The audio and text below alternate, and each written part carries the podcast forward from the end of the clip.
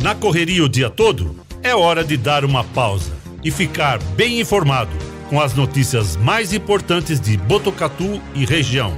No ar, Estação Notícia.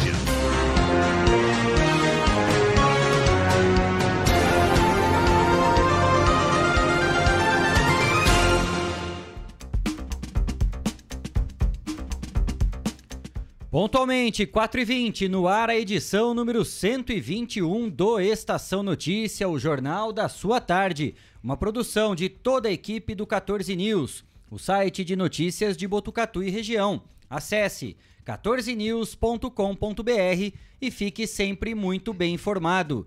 Segunda-feira, 21 de fevereiro de 2022. Hoje é o Dia Nacional do Imigrante Italiano, Dia Internacional da língua materna. Na tela para você as imagens da câmera de, da M7 Monitoramento e Tecnologia no alto do Boulevard Cidade, mostrando o horizonte de Botucatu em tempo real.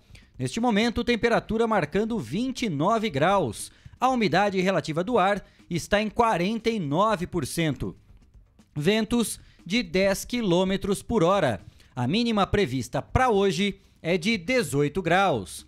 Estamos ao vivo do nosso estúdio aqui no Boulevard Cidade, região central de Botucatu, através do Facebook e do YouTube do Agência 14 News, Facebook da Rádio Web Vitrine de Botucatu, Facebook da Integração FM de São Manuel e na sintonia 87,9 da Rádio Educadora FM de Botucatu.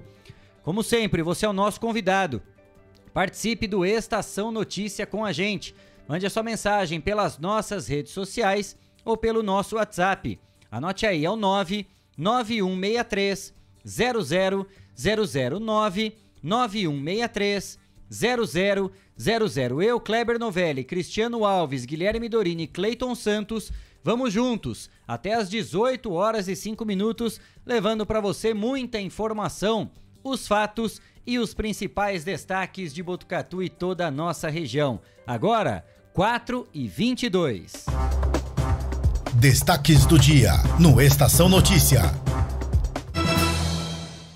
Botucatu tem 13 pacientes internados com diagnóstico positivo da Covid-19. Dois estão em leitos de UTI no Hospital das Clínicas da Unesp. Dos testes realizados foram 186 negativos e 78 positivos. Neste momento, são 1.568 pessoas em quarentena, cumprindo os protocolos e medidas de isolamento. Mega Sena não tem acertadores das seis dezenas e prêmio acumula mais uma vez. O próximo sorteio será realizado amanhã e deve pagar 37 milhões. Rodrigo Taborda, secretário municipal de infraestrutura de Botucatu, é o nosso entrevistado de hoje. Você participa do programa com a gente, mande a sua mensagem pelo nosso WhatsApp 991630000. Nos destaques policiais, homem de 50 anos foge após atirar com uma espingarda contra um comerciante na Coab do SESI, aqui em Botucatu. Tiro acertou a parede do estabelecimento. O suspeito fugiu em seguida, mas foi localizado e preso pela polícia. No esporte, no clássico paulista, melhor para o São Paulo, que vence o Santos na Vila Belmiro e aumenta protestos da torcida contra a diretoria do Peixe. Nos pênaltis, Atlético Mineiro bate o Flamengo e conquista a Supertaça do Brasil, em jogo disputado na Arena Pantanal, em Cuiabá. Esses e outros destaques você confere a partir de agora, aqui no Estação Notícia. Estação Notícia. Atenção, rede aí, estou aqui, quer ser? Destaques policiais. Destaques policiais. 4 e 24, vamos abrindo Estação Notícia de hoje com imagens da Operação Direção Segura, realizada aqui em Botucatu na noite do último sábado. Na tela do Estação para você, ó. É, a ação contou com a presença das equipes do DETRAN, Departamento Estadual de Trânsito, a Polícia Civil e Polícia Militar. No total, 31 motoristas foram autuados com problemas no veículo, também documentos irregulares, ou por estarem dirigindo sob efeito de álcool. O resultado dessa operação foi o seguinte: quatro veículos removidos, sendo duas motos, um licenciamento recolhido, seis carteiras de habilitação recolhidas, 16 autos de infração por recusa do bafômetro, um auto de infração por alcoolemia e outros 14 autos de infração de trânsito. Houve ainda uma captura de procurado, porém, no plantão verificou-se um contramandado de prisão, sendo a pessoa liberada. 4 e 25. Agora a gente traz uma ocorrência de disparo de arma de fogo que foi registrado em um bar no conjunto habitacional Francisco Blasi, na Coab do SESI. A polícia militar foi acionada após o fato e prendeu o autor de 50 anos que havia fugido com o seu veículo. Foi relatado que um homem chegou ao local e, por conta de um desentendimento, disparou com uma espingarda na direção do comerciante de 55 anos. O tiro atingiu a parede. Inicialmente, o autor, ao ser encontrado em sua casa, negou possuir armamento, mas em seguida disse que realmente tinha uma espingarda cartucheira e que estava escondida entre o telhado e o forro da casa. Os policiais localizaram a espingarda sem munição e também foi encontrada próxima à arma uma pequena bolsa azul com dois cartuchos de espingarda calibre 32. Ainda em uma busca pelo imóvel, os policiais encontraram sobre um guarda-roupa do quarto um arpão do tipo besta desarmado e dentro do guarda-roupa um pequeno pote plástico com quatro munições de revólver calibre 22. Dentro do automóvel, o investigado também foi encontrado pelos policiais um simulacro de pistola do tipo Airsoft, com uma fita preta, de ponteira laranja. Indagado sobre os objetos encontrados, o morador confirmou que era dele, sem dizer qual a finalidade. Em relação ao fato ocorrido no bar, ele negou que tivesse efetuado o disparo. A espingarda foi exibida à vítima, que reconheceu a arma como sendo a usada contra a sua pessoa. O delegado de plantão registrou o caso como tentativa de homicídio e determinou a apreensão da arma e de todos os objetos encontrados pela Polícia Militar. Segundo o boletim de ocorrência, tratando-se de crime inafiançável na fase policial, o investigado foi encaminhado à cadeia de Itatinga, ficando à disposição da Justiça. 4 e 27, mais uma ocorrência registrada em Botucatu que é destaque no site 14 News.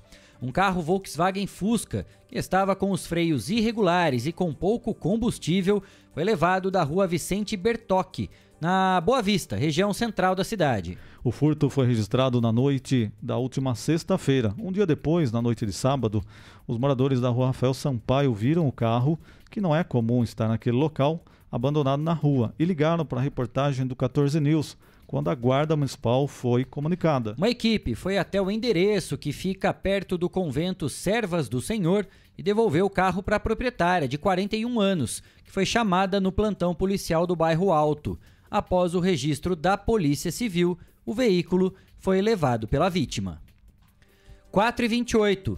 O Tribunal do Júri estará realizando novo julgamento na próxima quinta-feira, dia 24, no fórum aqui de Botucatu.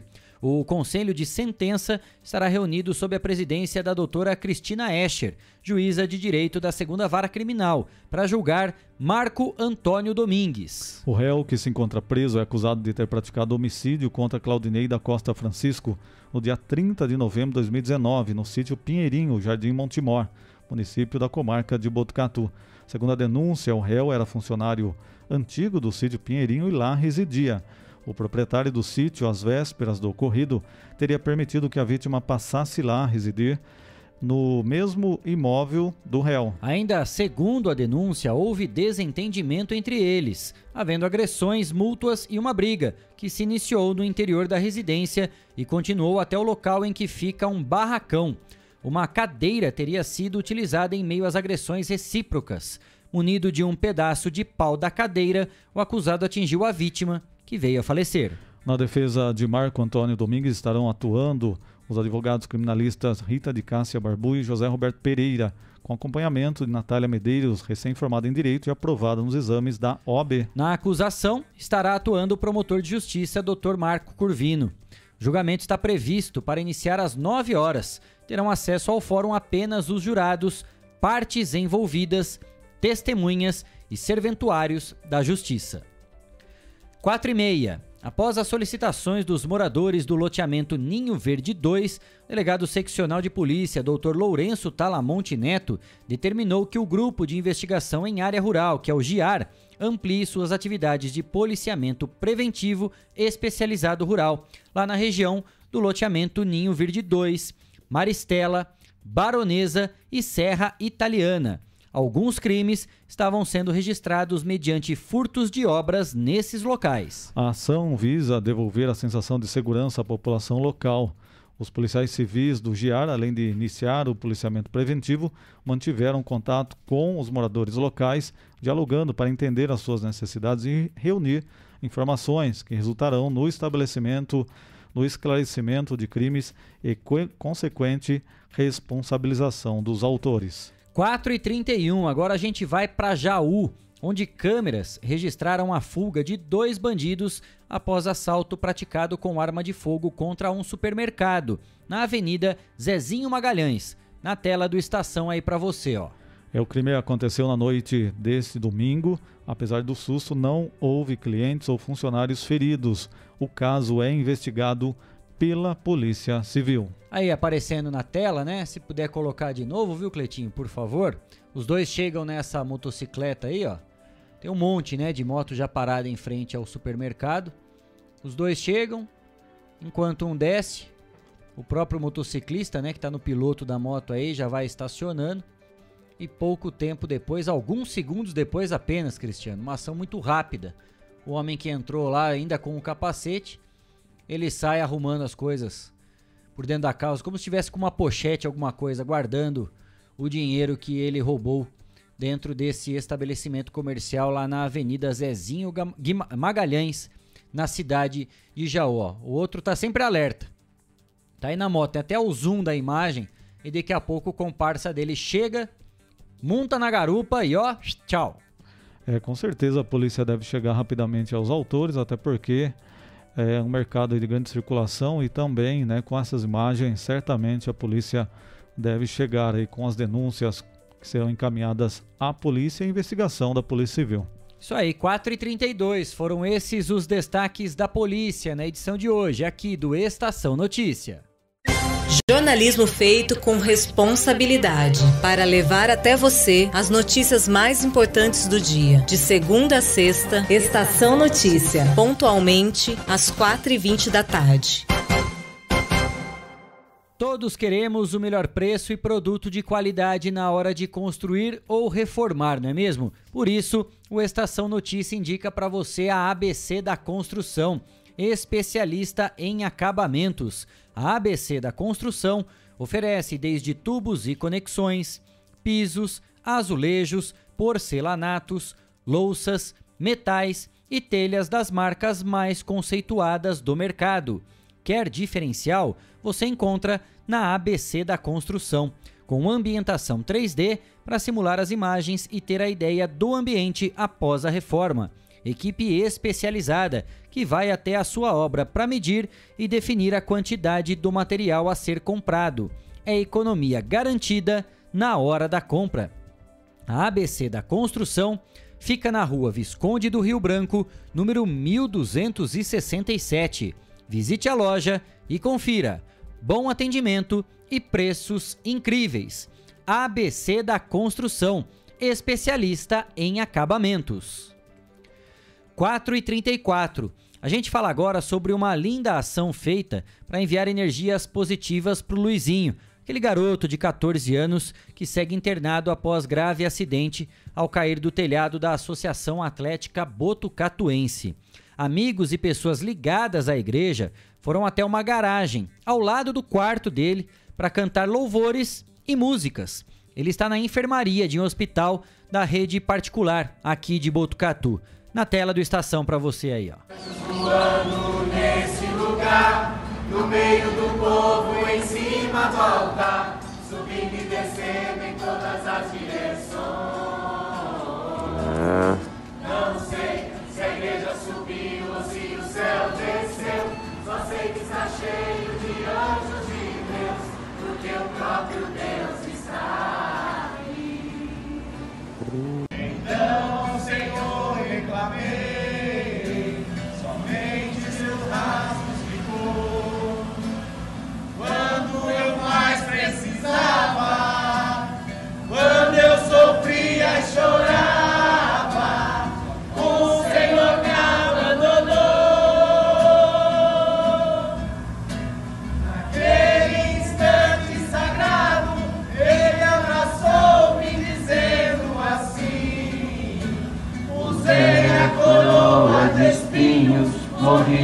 numa cruz.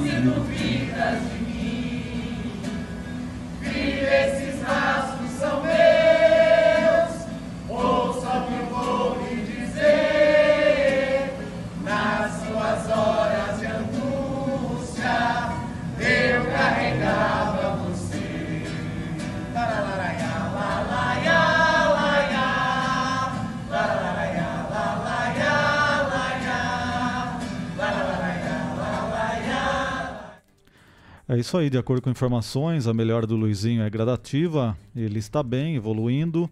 O acidente ocorreu no dia 14 de janeiro, quando ele tentou pegar uma bola presa no telhado, né? Então a gente sempre mandando energias positivas, né, para a família, através de um acidente grave. Certamente aí a gente com certeza e mostra, né, tudo isso que as pessoas estão fazendo, que é muito bacana. 4h36. Hoje é segunda-feira, dia do Estação Família quadro que tem a participação da doutora Michele Albertini, advogada especialista em direito da família e sucessões. Toda semana ela vai trazer aqui pra gente questões ligadas a esse assunto tão importante. Confira agora o episódio número 2 na tela do Estação para você.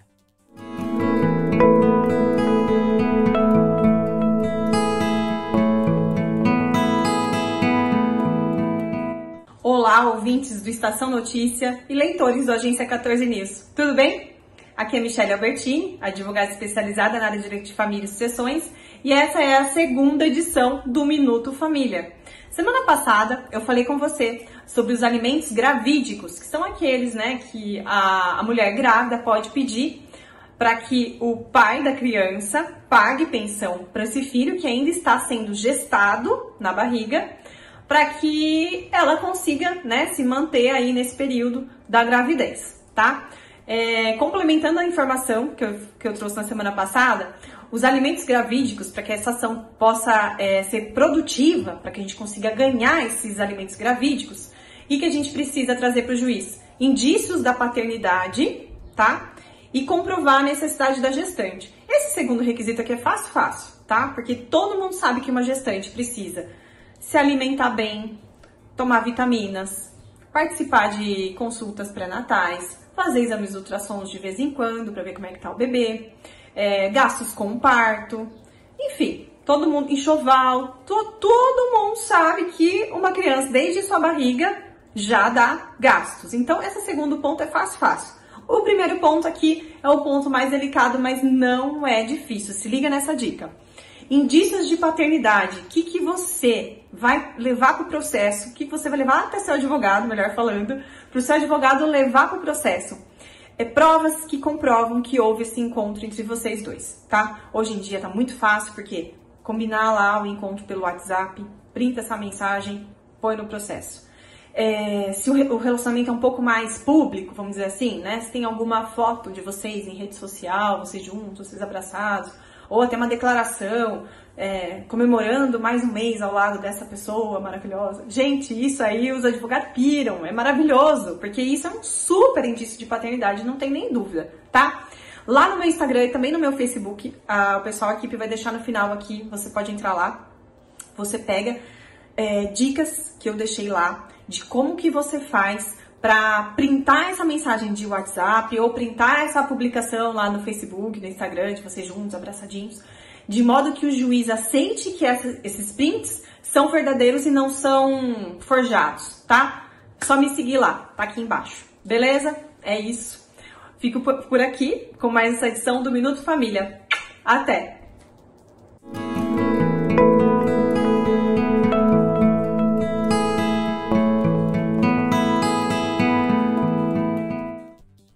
4h39. Agora a gente muda de assunto e vai para o Rio de Janeiro, de onde temos informações sobre todo o trabalho de recuperação e reconstrução de Petrópolis, muito castigada após um temporal que devastou a cidade. A nossa equipe conversou com Renata Sampaio, que é estudante de assistência social e moradora de Petrópolis. Ela encaminhou imagens exclusivas para nossa equipe aqui do 14 News, bater um papo com o Cristiano, bem legal. E, inclusive, ela mostrou pra gente o trabalho de auxílio a todas as vítimas. É, Renata disse a reportagem que está buscando ajudar famílias que estão abrigando, inclusive, quem ficou sem casa e perdeu tudo. Existem pontos de recebimento de doações que vão sendo enviadas por motoboys e trilheiros que sobem o morro com os alimentos e itens de primeira necessidade. Vamos acompanhar então o vídeo da Renata na tela do Estação para você. Bom dia a todos. Meu nome é Renata. Estou falando aqui de Petrópolis, onde sou moradora e tenho atuado como voluntária na tragédia que acometeu a nossa cidade. Estou gravando para o Cristiano Alves, do site 14 News de Botucatu, e aonde eles estão tentando desobstru desobstruir a via. Só pelo, por esse vídeo, esse trecho do vídeo que nós temos, Cris, já deu para perceber o tamanho do estrago, né? Na cidade. Uma rua apenas. A gente já viu É o tanto de lama, a sujeira e o rastro de destruição que esse temporal deixou lá na cidade de Petrópolis, né? É, inclusive no 14 News tem um vídeo é, completo trazendo outros pontos, né? Bom dia a todos. É E esses vídeos mostram, inclusive, né, como que o pessoal está trabalhando, subindo, levando doações. Então, no próprio 14 News na capa, você acessando a matéria, você vê também os demais vídeos que ela nos enviou. E o trabalho é intenso, porque é, ela estava tentando até mandar mais imagens para a gente, mas o tempo estava fechado e eles não conseguiam acessar alguns lugares, tão fechado que estava essa região ali dos morros, tudo mais. Então a gente na verdade, primeiro divulgou para que algumas pessoas ajudassem também, enviando donativos. Pessoas aqui do estado de São Paulo estão indo para lá também ajudar de alguma O forma. próprio governo mandou uma equipe dos bombeiros, da Defesa Civil, né, Cris? Governo Cães Paulo, farejadores. verdade, mandou bombeiro, mandou policiais, alguns veículos também. Então tudo isso a gente tem, né, de tentativa de ajuda, porque o local está complicado de mexer, tudo mais nesse momento. Mas a, a gente está acompanhando também junto lá com as moradoras. Os voluntários estão nos comunicando e mantendo a gente informado. A gente vai acompanhando, com certeza. E quem quiser ajudar, tem também no link lá do 14news.com.br o link de ajuda, como auxiliar e também ver mais detalhes dos vídeos complementares que a gente tem na matéria. E é claro que a gente não está querendo aqui fazer nenhuma comparação com desastres, né? Com tragédias, não é isso. Mas Botucatu há dois anos, né? Passou por uma situação muito ruim também, daquele temporal que castigou a cidade, mais de 40 pontos que foram levadas como se fossem isopor, né, Cris? E daqui a pouco a gente vai bater um papo com o secretário municipal de infraestrutura, que aí tem toda a competência técnica para poder falar. Porque muitas vezes não é só questão de reconstruir a cidade, né? É você lutar.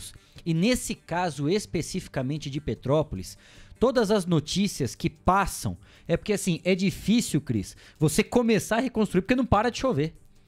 Né? Até no primeiro momento, todo o foco tá no resgate às vítimas. A prestar o auxílio para essas pessoas que perderam tudo, estão desabrigadas, desalojadas, outras desesperadas. E tem uma imagem que marcou muito desde a semana passada. Um pai, gente da própria família, com as mãos, com enxada, buscando entes queridos que se foram né, tentando encontrar né? os corpos de familiares que estavam juntos, né, às vezes na casa ou que eram vizinhos, e essas pessoas procurando os corpos dessas vítimas num tamanho desespero. Quer dizer, não sei se nesse momento, Cris, é possível, né, até medir o risco que está correndo, com novos deslizamentos, desabamentos, as chuvas que não param, né? Às vezes para de chover um pouquinho, de repente desce água de novo. Quer dizer, é uma situação muito triste desesperadora, né? E que não cabe num momento como esse ficar apenas apontando o dedo, né? Porque o que a gente começa a ver, ó, tá vendo? Isso tudo é o resultado do que o próprio ser humano faz. Claro que é tudo uma consequência, né? O que a gente sempre fala, a natureza ela não reclama, ela responde. Tudo que acontece aqui é uma resposta daquilo que nós mesmos plantamos. Mas no primeiro momento é solidariedade. A gente viu isso aqui em Botucatu em toda a nossa região, como as pessoas se uniram para ajudar realmente aquelas pessoas que mais precisam num momento tão triste como esse. E aí o Cris conversou com a Renata, né, que gentilmente, no meio de toda aquela tristeza, daquele desespero, né, Cris, de poder estender a mão realmente a quem mais precisa, guardou um tempinho ali também para trazer um relato, porque daqui de Botucatu estão partindo doações também. As pessoas se mobilizaram para ajudar. Mais uma vez, não estamos aqui em nenhum momento querendo comparar tragédias, gente. Claro que o que aconteceu em Botucatu foi muito menor, né? Numa escala, de um ranking, tudo que a gente possa imaginar. Mas nós, de certa forma, já vivemos uma situação que nos faz refletir, né? Pensar novamente e principalmente se colocar à disposição para ajudar aquelas pessoas que mais precisam num momento tão desesperador como esse. E esse ponto que a Renata está trazendo, que está na tela para você aí, não foi nenhum dos mais castigados, Cris né? É um, é um local lá que, claro, sofreu as consequências do temporal, alagamento, enchente, mas não é nem o ponto mais crítico de Petrópolis ainda. Olha o que a gente já está passando, olha o que a gente está trazendo de relato para vocês que acompanham o Estação Notícia, né? Se um dos lugares, entre aspas aqui, gente, menos problemáticos de Petrópolis a situação já está assim, imagine outros pontos mais críticos, né? Como as pessoas estão tentando se virar para recuperar. E não é fácil, hein? Dois anos depois aqui que a gente passou, você vê, recentemente, recentemente, né? Quanto tempo depois que foi possível de colocar aqui a casa em ordem também, né? Recuperar todas as pontes naquele trabalho que a prefeitura colocou a própria mão de obra, né? Os próprios funcionários foram para cima, realmente se sensibilizaram com tudo isso para recuperar tantas pontes na área rural, vários pontos aqui de Botucatu. Petrópolis é uma cidade que vai sofrer muito mais, Cristiano, né, para colocar sua rotina de volta novamente. Não é fácil, mas vida que segue, né? Dia a dia as pessoas estão se unindo lá também. É, a gente deixou o contato lá da própria é, Renata que falou conosco, tem o telefone dela lá. Também é um ponto de acolhimento onde as pessoas estão levando. Para você ter uma ideia, como a gente mostrou, é, a gente comentou aqui, o pessoal está levando é, algumas doações por moto. Então tem alguns locais ali que são mais complicados, uhum. que ela acabou filmando pra gente, e isso tem lá no 14 News também, que a pessoa que o pessoal precisa subir de moto, trilheiros, motoboys, porque alguns veículos não chegam em alguns pontos lá onde realmente foi bastante atingido e que tudo foi levado abaixo. 4h48, vamos então atualizar como estão as coisas lá em Petrópolis, né? O site G1 informou que as mortes em decorrência das chuvas que atingiram a cidade na semana passada chegaram a 178, conforme dados passados pelo Corpo de Bombeiros hoje. O número é o maior já registrado na história da cidade. Essa é a maior catástrofe até aqui, quando comparado a uma tragédia de 1988, quando 171 pessoas morreram. Ainda há 110 desaparecidos e nesta segunda-feira as buscas entraram no sétimo dia. No fim da madrugada, começou a ventar bastante no morro da oficina, obrigando os socorristas a interromper os trabalhos retomados por volta das 7 horas da manhã. A previsão de chuva ao longo do dia. As equipes de busca se dividem em três áreas principais: regiões como o Morro da Oficina, a Rua Teresa, o Alto da Serra, a Chácara Flora, a Vila Felipe, Caxambu e localidades vizinhas. A Polícia Civil, por sua vez, iniciou nesta segunda-feira um mutirão de coleta de DNA para acelerar o trabalho de identificação de vítimas. Até o início da manhã, 143 corpos haviam sido identificados. 4h49, um recado para você agora da Elete Informática, uma empresa com 27 anos em tecnologia da informação. Lá você encontra produtos de alta qualidade, microcomputadores, monitores, impressoras, tablets, celulares, acessórios e suprimentos. Assistência técnica especializada, técnicos treinados e qualificados. Na Elete Informática, você compra sem precisar sair de casa. Acesse elete.com.br. Elete Informática, segurança e experiência. O telefone é o 3815 2078 ou pelo WhatsApp 99141 0408. Elete Informática. 4,50, de uma utilidade pública aqui no Estação Notícia. Os estoques do Hemocentro do Hospital das Clínicas da Unesp estão em níveis críticos e necessitam de doações de todos os tipos sanguíneos, principalmente A positivo, B positivo e O negativo. O horário de funcionamento do Hemocentro é de segunda a sexta, das 8 da manhã às quatro e meia da tarde, e aos sábados, das 7 da manhã ao meio-dia. Não é mais necessário fazer o agendamento da doação. Lembrando, a doação de sangue não expõe o doador ao risco. Todo o material é descartável. Há a liberação da entrada de apenas 10 doadores por vez, a fim de favorecer um ambiente com maior circulação de ar e distanciamento entre as pessoas. Mais informações podem ser obtidas pelo telefone 3811 6041 ramal 240 ou pelo WhatsApp 99624 7055. 4 e 51 hora de abrirmos espaço para você, cidadão, aqui no Estação Notícia. Trazer a sua reclamação, a sua demanda, orientação ou ainda uma curiosidade do seu bairro ou aí da sua cidade. A nossa reportagem recebeu fotos de um guarda-roupa e resto de, resto de móveis que foram deixados ao lado de um abrigo de ônibus aqui em Botucatu. Tá na tela para você acompanhar. É, parece mentira, mas é verdade. O caso foi registrado na rua Francisco Caricati, altura número 445, na Vila São Luís. Os moradores afirmam que os móveis devem ter sido deixados por alguém que estava de mudança do bairro. A reportagem encaminhou o caso para a zeladoria municipal. E é o que a gente sempre fala, né? Não é o primeiro caso que a gente já mostra aqui no Estação Notícia. Não vai ser o último, claro.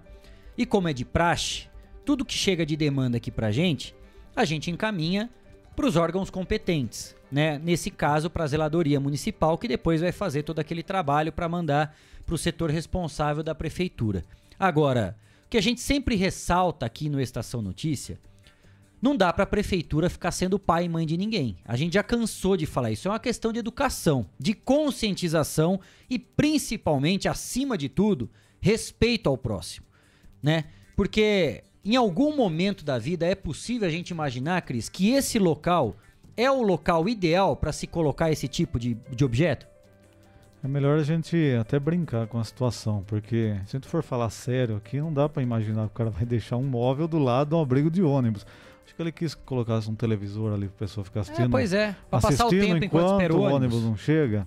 Porque só, só se for isso. Porque eu vou deixar aqui. Que é uma cômoda de que é computador, né? Uma boa, escrivaninha. É uma coisa boa eu deixar aqui, E né? daquelas antigas, porque tem até entrada pra colocar o CD ali. Lembra que a gente colocava o CD que ficava tudo? Uma É. prateleirinha assim. Ah lá, ó. O outro ali deve Pra ser um tipo de.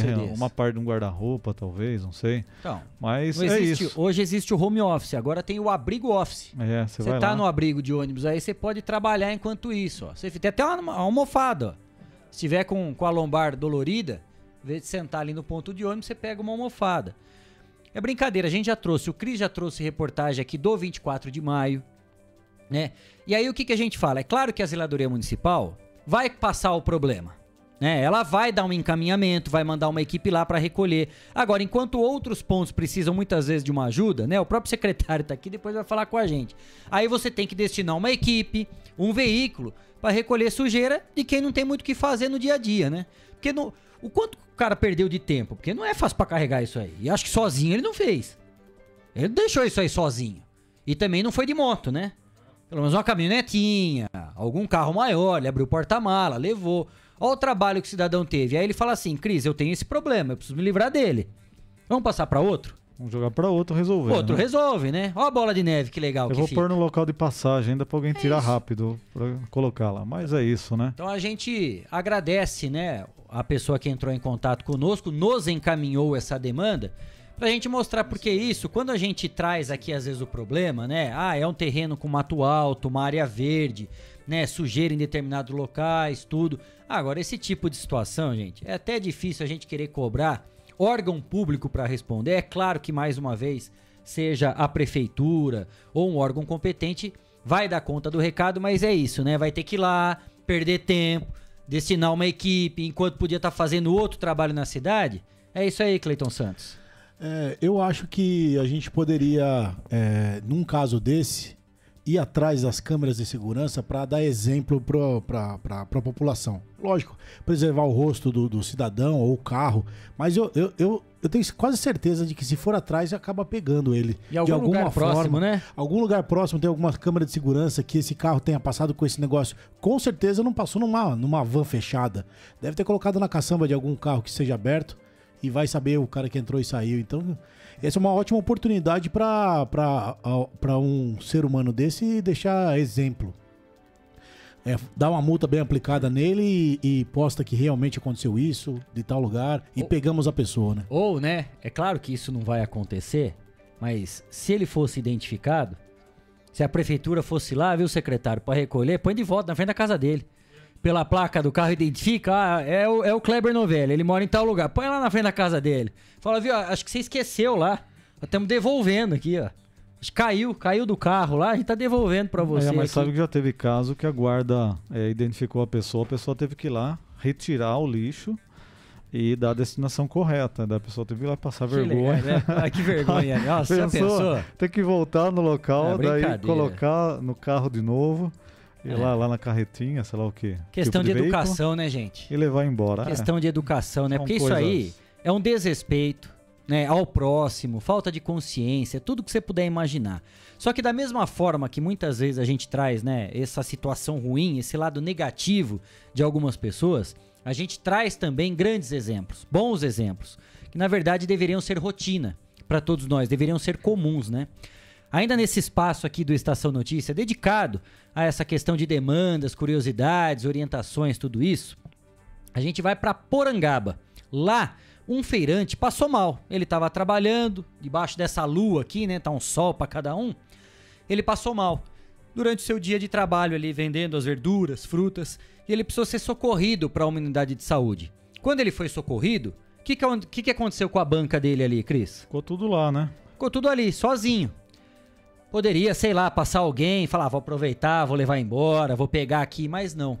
Um outro feirante que estava do lado, ele resolveu ajudar. Falou, "Ó, não vamos deixar aqui, né? Não pode deixar de um dia para outro, não sabe como vai ser a questão da alta, né? Se ele passou mal, vai precisar ficar internado. Ele assumiu a banca desse colega feirante para contribuir com as vendas. Vamos acompanhar na tela do Estação para você, ó. Pessoal, veja aqui, pessoal, o que aconteceu na feirinha aqui de Porangaba, viu? Veja o que aconteceu. O senhor aqui desse carro cinza passou mal, a pressão dele subiu. Ele foi encaminhado ao hospital. E a, a banca dele, a banca dele estava cheia de verdura, cheia. Esse senhor aqui mais conhecido como baiano, vendedor de verdura aqui também na feira, já estava se preparando para ir embora, que ele já tinha vendido tudo a dele. Pois ele se prontificou a passar toda a verdura da banca do senhor desse carrinho aqui, desse carrinho aqui, para a banca dele. E veja só que linda atitude, gente. Ele está vendendo a verdura do senhor daquele carro ali que, que passou mal. Ele merece os parabéns, o nosso amigo baiano e o seu filho Vails. Que atitude linda, gente. É nessas horas que a gente vê realmente as pessoas que estão do lado um do outro, né? Às vezes a gente critica as pessoas sem saber o que ela tem no coração. E simplesmente ele podia pegar o carro dele depois de de terminado o trabalho dele, de vender a- as verduras que estavam na banca dele, pegar e ir embora. Mas não. Ele pegou todas as verduras daquela banca lá, do senhor que sofreu uma queda de pressão alta aí, e foi socorrido, levado ao hospital e trouxe para a banca dele aqui. E graças a Deus ele já está finalizando a venda aqui. Parabéns, nosso amigo baiano. Conheço ele pro baiano e seu filho Vails. Merece os parabéns aí, pessoal. Que Deus abençoe eles com muita saúde, paz e amor. E já vendeu tudo aqui, ó. A banca estava cheia, já não tem praticamente nada. É isso aí.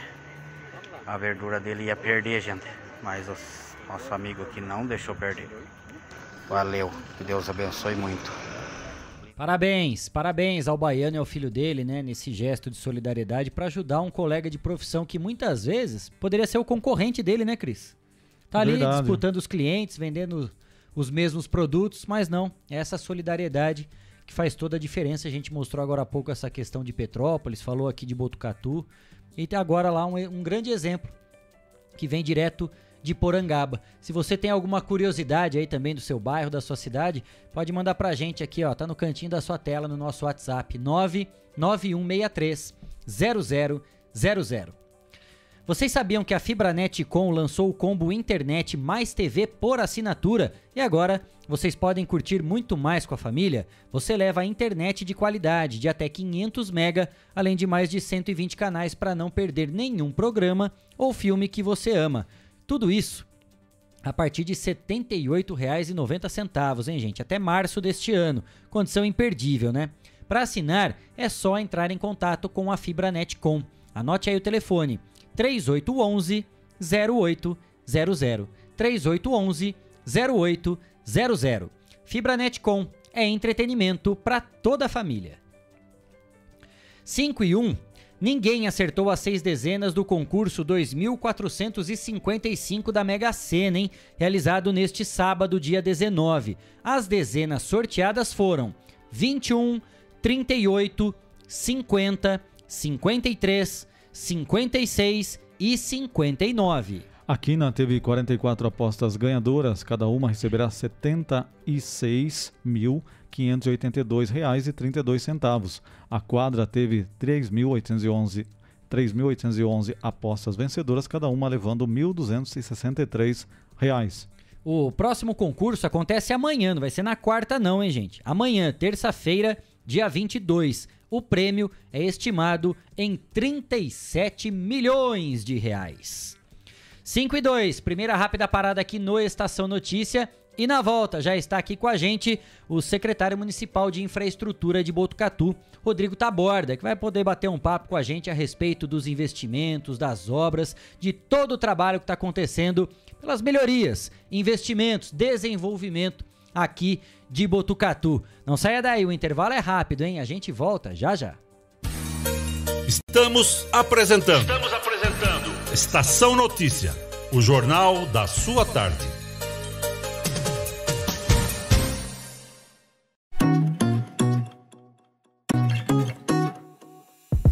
Nas telas da usina multimídia você leva a sua marca para mais de 40 mil pessoas por dia. Isso mesmo, são mais de 25 TVs espalhadas em diferentes pontos de Botucatu e São Manuel. Pontos com um grande fluxo de pessoas, onde a sua propaganda é vista longe da correria e do estresse. E claro, com a atenção máxima que ela merece.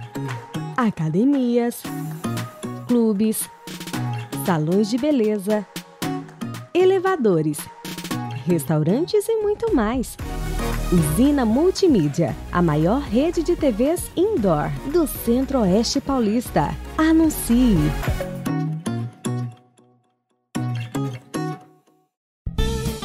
Fogasa Botucatu, uma ótima opção para você terminar muito bem o seu dia. De quarta a domingo, servindo os melhores lanches, pastéis e aquela porção especial de dar água na boca. Experimente também nossa deliciosa Fogasa. São vários sabores à sua escolha. Venha conhecer. Estamos em frente à rotatória da rodovia Gastão da Alfarra. Ou, se preferir, peça pelo delivery 98 803 5218. Fogasa Botucatu. A cada dia, um novo desafio. Nesse momento de incertezas, mais do que nunca é preciso transformar ideias em oportunidades. Juntos, vamos criar a melhor estratégia para sua empresa. A Smart Comunicação é uma agência especializada em jornalismo, marketing e publicidade e propaganda. Atuamos com comunicação corporativa e planejamento estratégico. Conte com nossa equipe para gerenciar e produzir o conteúdo ideal das redes sociais.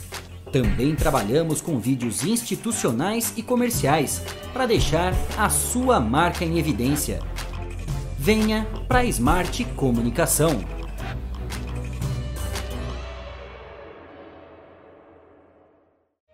Quer ficar bem informado? Acesse 14news.com.br.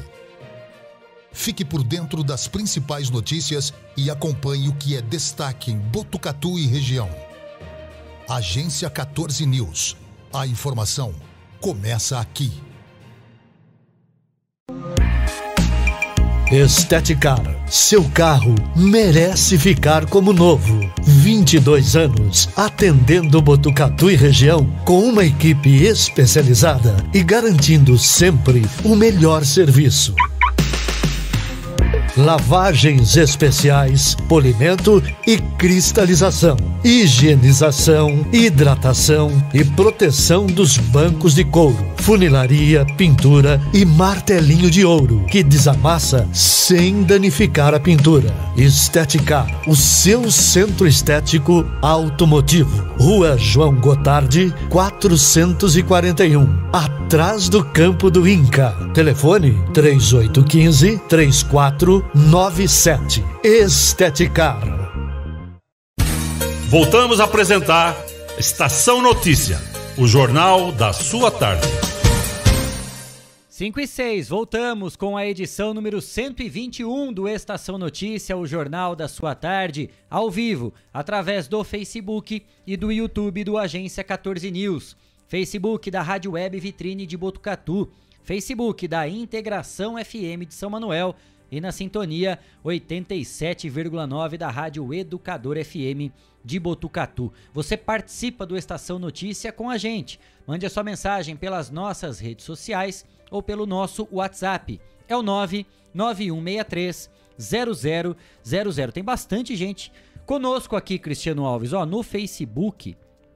Vamos abrir aqui, ó. Tem a Lidiane Taborda, Valério Moreto, a Ana Forte, Edemir Virgílio, Leonel Soler, Lázara Rosane, o Ney Preto, vereador lá da cidade de Lucianópolis, mandando aqui boa tarde, meus amigos. O Leonel já tinha mandado uma mensagem aqui, moçada, boa tarde. Se puder, falem da necessidade de sangue do Hemocentro. Já estava na nossa pauta, já está divulgado e diariamente a gente traz essa prestação de serviço e utilidade pública. Mas obrigado, Leonel, pela participação e pela audiência também. A Fabiane está mandando aqui boa tarde. A Elza Cruz também falando parabéns pelo trabalho. A Sueli Marrote está com a gente e a Jaqueline Fogaça também mandando boa tarde.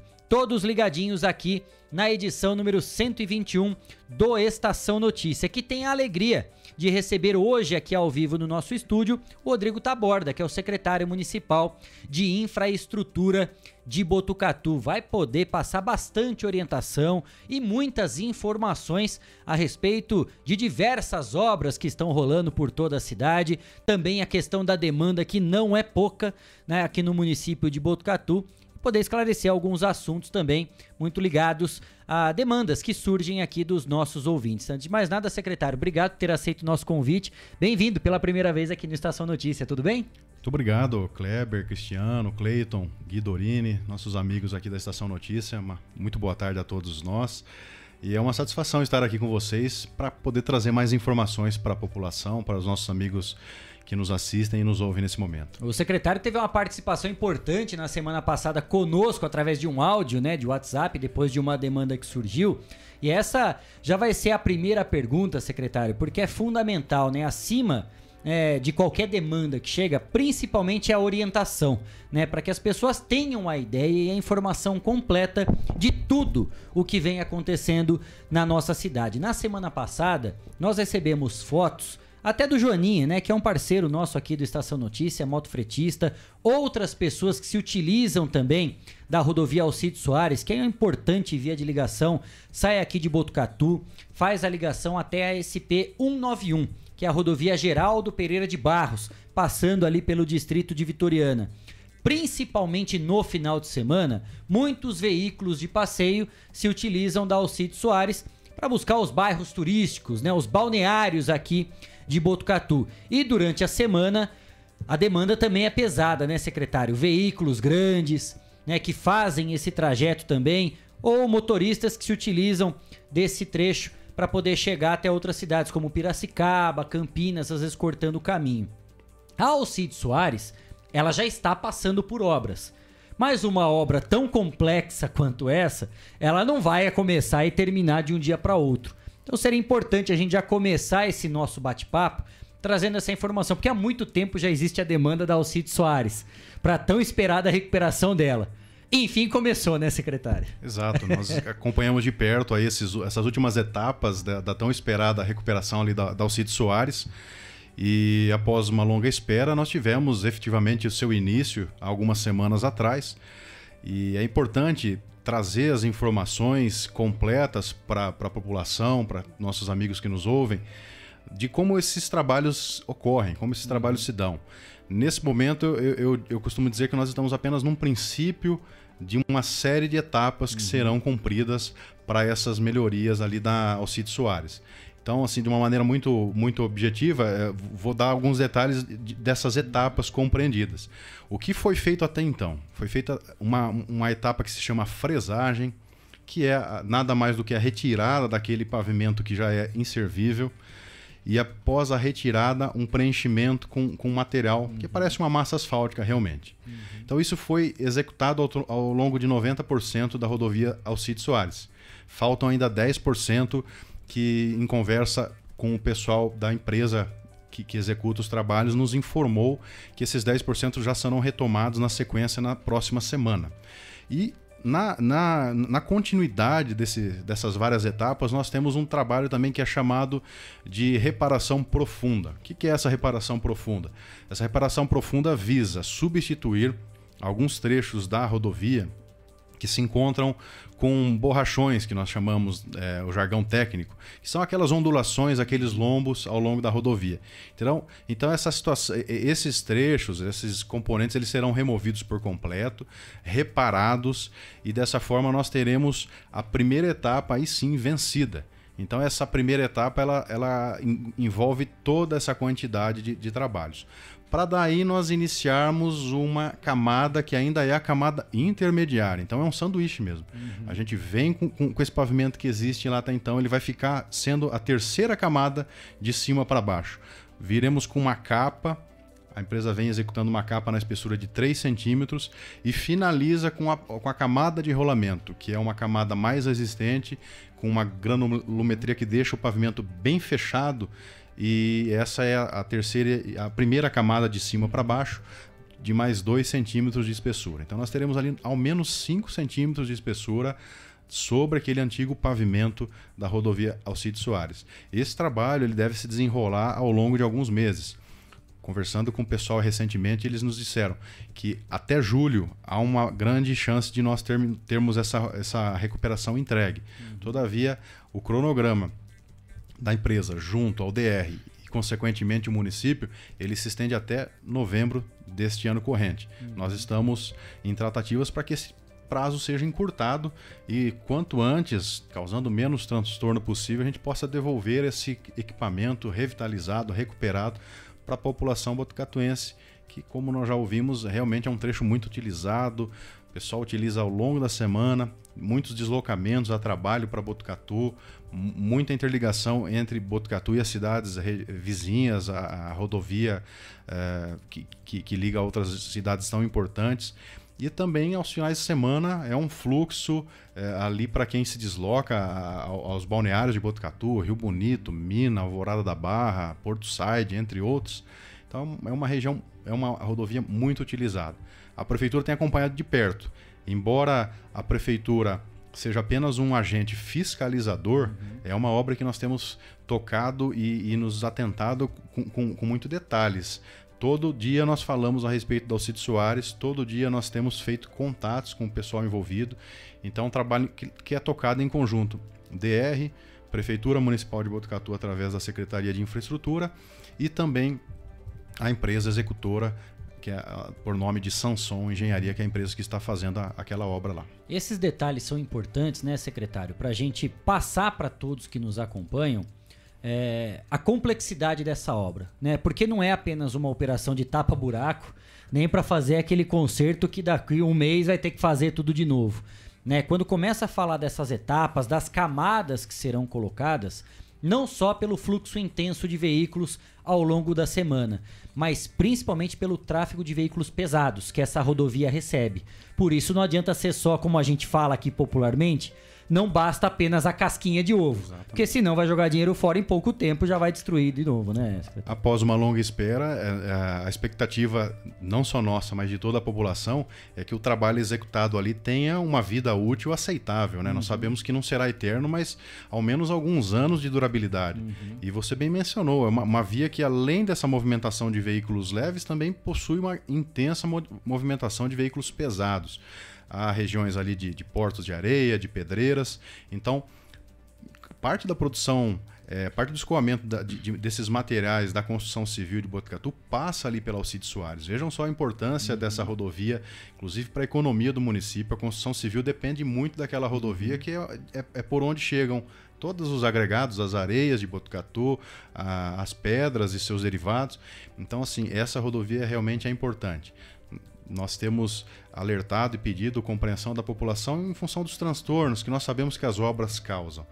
Para aquele bem maior que é o produto final, infelizmente nós não temos como evitar passar. Para ficar bom tem que ficar ruim antes, não tem como. Né? É a reforma na, na, em nossas casas, nós sabemos muito bem como funciona. Mas o que a gente tem por fazer e como agir é tentar uhum. encurtar esse processo. E é o que nós temos feito. Temos certeza que a população de Botucatu dentro de alguns meses terá uma Alcide Soares renovada, uma Alcide Soares aí que vai mudar de, de, de, de aspecto. Inclusive, é importante dizer também que nós temos ali esse, esse, trabalho está sendo acompanhado e nós sabemos que há redes de drenagem uhum. através de canaleta que serão executadas em alguns trechos. Então, não somente a recuperação da pavimentação, há um, um trabalho no entorno, através dessas canaletas, há trechos lá que serão plantado, é, haverá plantio de gramas. Então, é um trabalho que envolve um, um todo. Sinalização será toda refeita, toda sinalização vertical e horizontal refeita certamente será um, um grande ganho para a nossa cidade que há tempos esperava por essa obra e finalmente poderá desfrutar de seus benefícios. E a gente só reforça, né, Cris, que nesse momento de obras que vai durar por alguns meses ainda, só para que você redobre a atenção e tenha paciência. Né? Já houve num certo momento, não sei se está ainda hoje, né, secretário, aquela questão do pare e siga.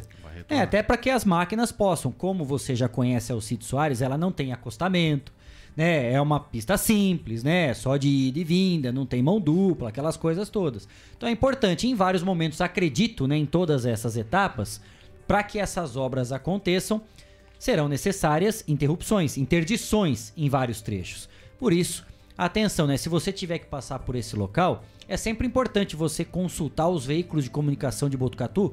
Todos estão sempre divulgando, né, secretário? Passando etapa a etapa, como é que está nesse momento de obra. A Secretaria de Infraestrutura sempre passou as informações que chegam para nós através da própria Secretaria de Comunicação, para saber, ó, hoje em determinado trecho está tendo tal obra, é veículo pesado, é o trator, é o parisiga, ou já está tendo recap, está tendo isso.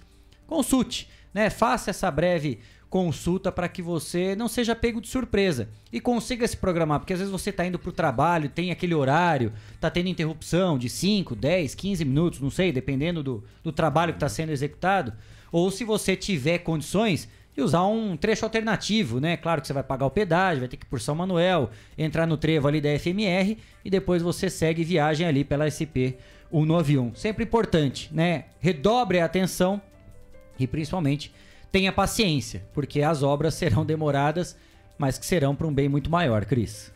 Exatamente. Boa tarde ao secretário. Prazer em recebê-lo aqui também. É assim que a gente solicitou, o secretário buscou nos atender, né, o mais breve possível. E o que o pessoal pergunta muito é com relação ao recapeamento asfáltico, né? Quais os próximos passos? A gente viu a, a Rua Doutor Costa Leite, onde foi feito um trabalho, né? É um local central, até mais difícil você fazer um trabalho, mas o pessoal executou de maneira rápida ali o trecho. E o pessoal citou aqui que vocês estariam trabalhando, dando andamento na questão ali do SESI, é, Rodrigues César, Vicente da Rocha Torres, Quintino Bocaiúva também mais um trecho. Como que está a programação? Todo mundo quer um recap, né? O quanto antes, né? Para que o local, a rua seja realmente recuperado. Como que está esse trabalho de recapeamento, os próximos locais que nós teremos o atendimento? Boa tarde, Cristiano. É, realmente, a questão do, do, recapeamento é um tema que nós temos voltado as nossas atenções.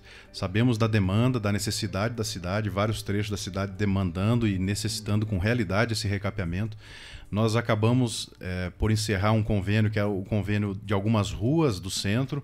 Finalizamos esse convênio através do recapeamento ali na Rua Costa Leite. E agora a em trâmite alguns outros convênios que são esses, essas localidades que foram citadas. Nós temos um, uma relação e, e, sabemos que, por exemplo, a, área da, do SESI, há ruas ali na região do SESI que estão bastante degradadas. Então, aos moradores, aos usuários daquela região, a gente já antecipa dizendo que esse convênio está em trâmite. Nós esperamos que ainda nesse ano, quando eu falo ainda nesse ano, pode dar a impressão, poxa, mas estão falando então que, que pode ser que tenha a possibilidade que não saia esse ano. Eu espero que essa possibilidade não exista. Agora, não depende somente da Prefeitura Municipal. Uhum. Esses convênios são celebrados com a Caixa Econômica, são é, através de emendas parlamentares. Então, assim, tem todo um processo administrativo, de burocracia que é inevitável, não tem como pular essas etapas. Então, por isso que nós, eh, quando trazemos as, as informações, trazemos até pisando em ovos. Uhum. É, prefiro ser conservador e dizer que vai sair ao longo desse ano, mas assim, a nossa, a nossa, nosso trabalho, nossa expectativa é muito grande para que isso ocorra. Nós estamos trabalhando com a máxima celeridade para que essas regiões sejam alcançadas, porque temos vivido a necessidade dessas regiões. Então, além do, do SESI, há nesse momento em trâmite ali para a região da Rodrigues César. E além do convênio, a Rodrigues César é um trecho, nós sabemos que, que existe um pedaço ali para quem atravessa, vem vindo sentido centro-bairro, atravessa Leonardo Vilas Boas. Uhum Existe ali logo abaixo uma academia. Do trecho da academia até lá embaixo, uh, onde começa a entrada do bairro chamado de Capri, Vila de Capri, aquele trecho ele está com a sua base bastante degradada. Uhum. Então é, é, realmente um tobogã que se formou ali, que a base ao longo do tempo ela foi perdendo a sua capacidade de resistência e essa base não é, se resolve simplesmente com uma recapa, com um recap. Ali é preciso preparo da base, é semelhante do que fa falamos agora da Alcide Soares. Alguns trechos ali teriam que ser removidos, essa base terá de ser preparada, trabalhada, para que nós tenhamos uma qualidade no, no, serviço, no trabalho. Então, esse reperfilamento ele vai acontecer e esse trabalho específico do re reperfilamento nós estamos trabalhando para que seja desenvolvido através do Tesouro Municipal, através da, da, da dotação orçamentária da Secretaria mas os trabalhos de recapeamento serão através do convênio, que, como eu disse, já estão em trâmite. E também a região aqui da Vila São Lúcio, que pega Vicente da Rocha Torres, e, e acho que, se eu não me engano, são duas travessas, além da Quintino Bocaiúva, que também apresenta no seu trecho ali, para quem conhece a Quintino, na proximidade do Correio, também tem essa situação de base toda degradada, base que precisa ser reperfilada, trabalhada. Faremos também dessa forma ali na Quintino Bocaiúva. Então esses convênios eles acontecem através dessas emendas, esses recursos que são nós chamamos de extraordinários. Uhum. E esses recursos eles, estão, eles são também limitados. Então eh, esses convênios eles não estão totalmente sobre a nossa tutela. Vem um valor fechado, um valor monetário. Então, por exemplo, eh, o deputado consegue 200 mil reais para o município. Nós temos que encaixar essas ruas que serão recapeadas dentro desses, desse recurso. Por isso que algumas vezes a gente faz uma ação dentro de um bairro e dá a impressão que a prefeitura não viu as outras ruas. Mas a realidade que acontece é isso. Nós temos que escolher ali as piores. A engenharia, o departamento de engenharia faz a visita, escolhe as ruas piores. E, infelizmente, em algumas vezes acabam ficando outras que também precisavam desse recapeamento, mas elas acabam ficando de fora num primeiro instante. Agora nós temos uma relação completa da cidade. A gente está trabalhando nisso nos últimos meses. É, na atualização da lista. Nós temos uma lista que envolve todos os bairros da cidade, nós sabemos onde estão pior, onde está ainda numa condição média para boa. A intenção do prefeito municipal Mário Pardini, nós temos é, reuniões frequentes a respeito do tema, é trazer um investimento na área do recap que, que nós sabemos, nós temos ciência que a cidade está precisando. É, e quando o secretário fala até dessa dependência, né, tem muitos trâmites burocráticos, administrativos, pelos quais a prefeitura é obrigada a passar, tem que cumprir a lei, né? Isso não tem como fugir.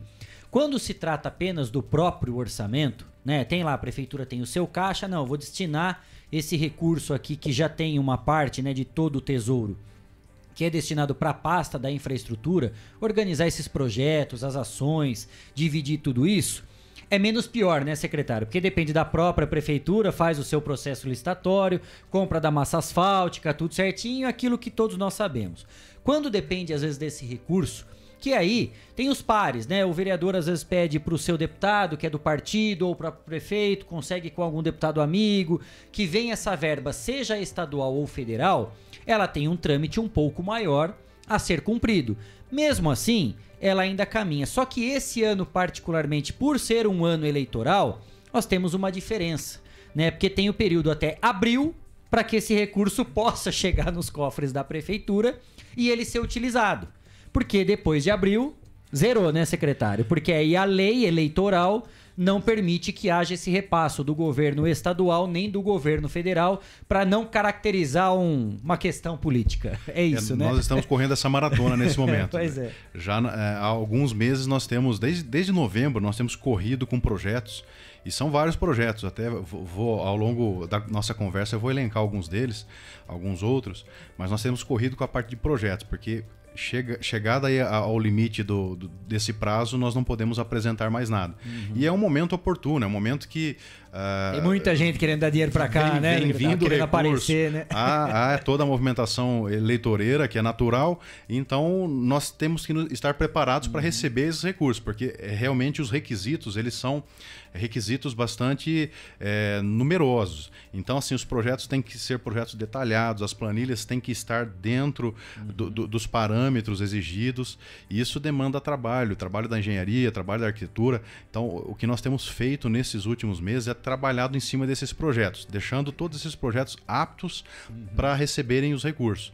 E nós temos é, tido resultados positivos, inclusive de, de obras que envolvem tantas as ações de recapeamento, pavimentações novas dentro da cidade, uhum. quanto com relação ao programa que o DR lançou, o programa do governo do estado, que tem é, é, promovido inúmeras melhorias no trecho de estradas. E eu me refiro, por exemplo, à pavimentação de estradas que hoje se encontram em terra. Uhum. Nós sabemos que, que a Odilon Cacetari foi a primeira estrada contemplada com esse recurso, um investimento aí da ordem de 12 a 13 milhões de reais. Não temos ainda o um número preciso, porque essa obra vai passar por é, processo licitatório. Uhum. Inclusive, em primeira mão, quero dizer para vocês que, esse, que essa data, finalmente, nós estávamos na expectativa uhum. da data, e essa data agora já saiu, dia 27 de março, corre o processo licitatório com o lote onde a Odilon Cacetari se encontra. Qual que é o Dilon Cacetari pra gente se. Muito bem, para nós. porque eu não, às vezes, vi sinal, algumas eu não conheço, para é ser sincero. Muito boa sua pergunta e, e até peço perdão, porque como faz parte ali do nosso cotidiano, às vezes a gente acaba citando os nomes como se fosse de conhecimento de, de todos. A Odilon Cacetari é a famosa estrada do véu da noiva. Então ela, ela liga a Gastão da Alfarra até a futura barragem, a barragem uhum. que está em construção, conhecida popularmente, popularmente como a Estrada do Véu da Noiva, ali na, na região sul da, da, cidade. Então, essa via que tem cerca de 4 quilômetros, ela será toda pavimentada.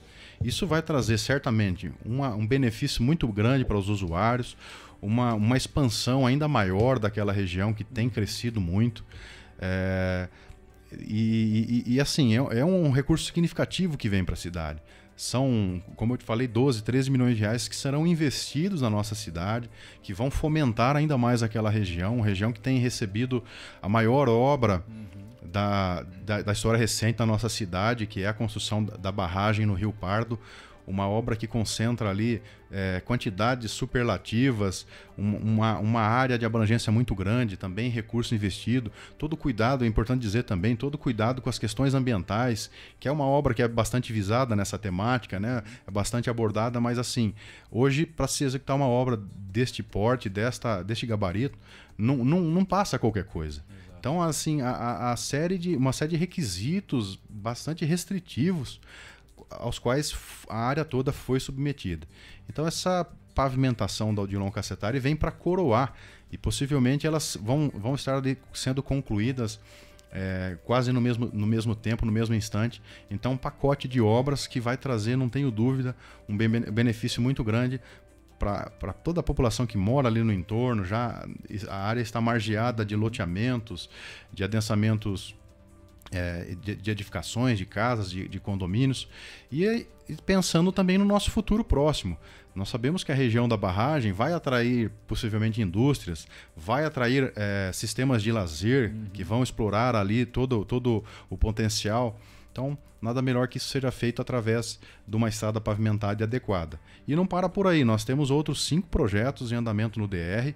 É, que à medida que eles forem se concretizando, e eu digo que, que as, nosso trabalho foi muito bem feito, parabenizo aqui o nosso departamento de engenharia, quero nominar inclusive aqui o, o engenheiro Luigi e o arquiteto Rafael, que trabalharam com muito empenho nesses projetos para atender ao DR.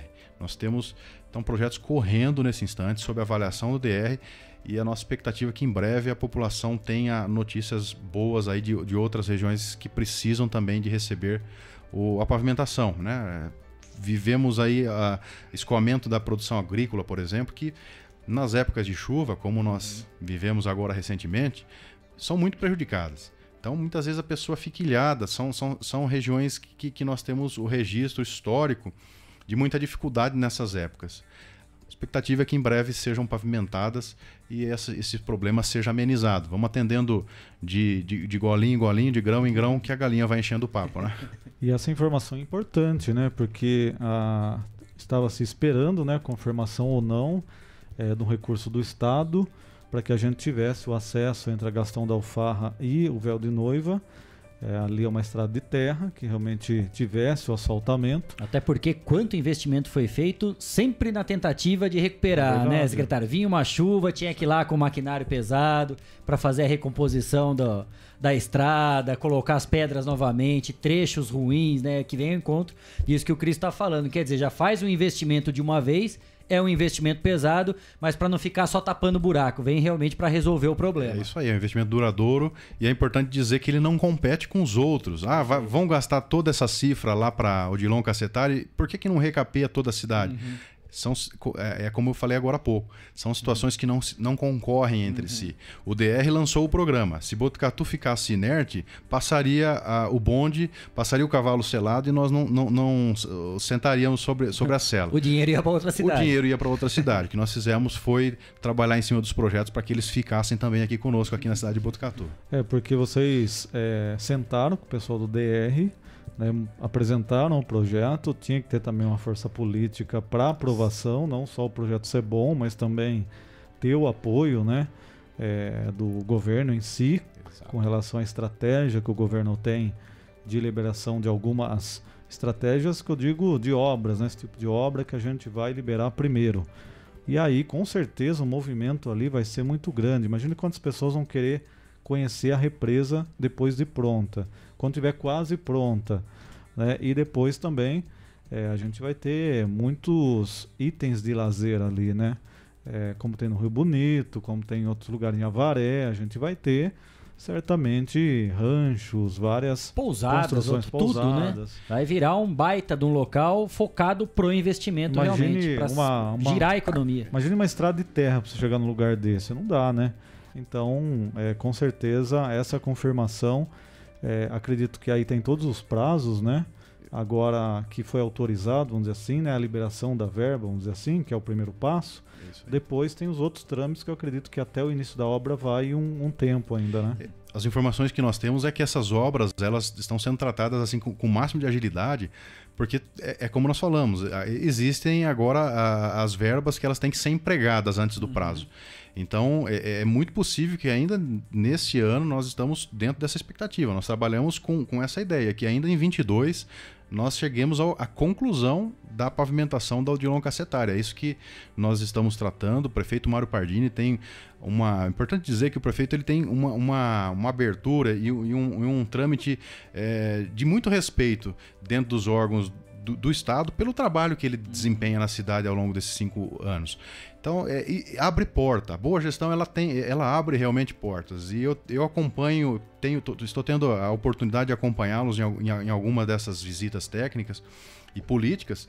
E a gente enxerga como essa gestão é, íntegra, essa gestão que, que, que, traz realmente importância com a cidade acima de todas as coisas, ela abre portas. Uhum. Porque ele é muito re bem recebido, tem portas abertas nos mais diversos departamentos e essa boa condução municipal é quem possibilitou essa abertura de portas lá no DR e Botucatu tem sido contemplado aí com, com esses recursos tão importantes. É, quando a gente fala desses recursos extra-orçamentários, né, secretário, são fundamentais porque é difícil imaginar que uma cidade de Botucatu com tantas demandas fosse colocada como prioridade. Por mais importante que seja o espaço, toda aquela região que está recebendo esses investimentos, você destinar né, de 12 a 13 milhões, vai cair um pouquinho por causa da licitação, tudo, mas vamos arredondar, né? Que sejam 10 milhões. É difícil você já empregar numa única obra. Mais uma vez, não desmerecendo a importância. Mas é difícil. Pô, quantos bairros eu tenho para atender aqui para a gente poder né, deslocar, destinar 10 milhões? E é exatamente isso que eu queria perguntar. Porque em relação ao recurso do próprio Tesouro, como que a pasta hoje da infraestrutura ela está organizada? Porque Botucatu é uma cidade extremamente desenvolvida. Cresceu demais né? Antes a gente falava, brincava, né? Atravessava a cidade em cinco minutos. Hoje é impressionante como os bairros estão se planejando, se organizando.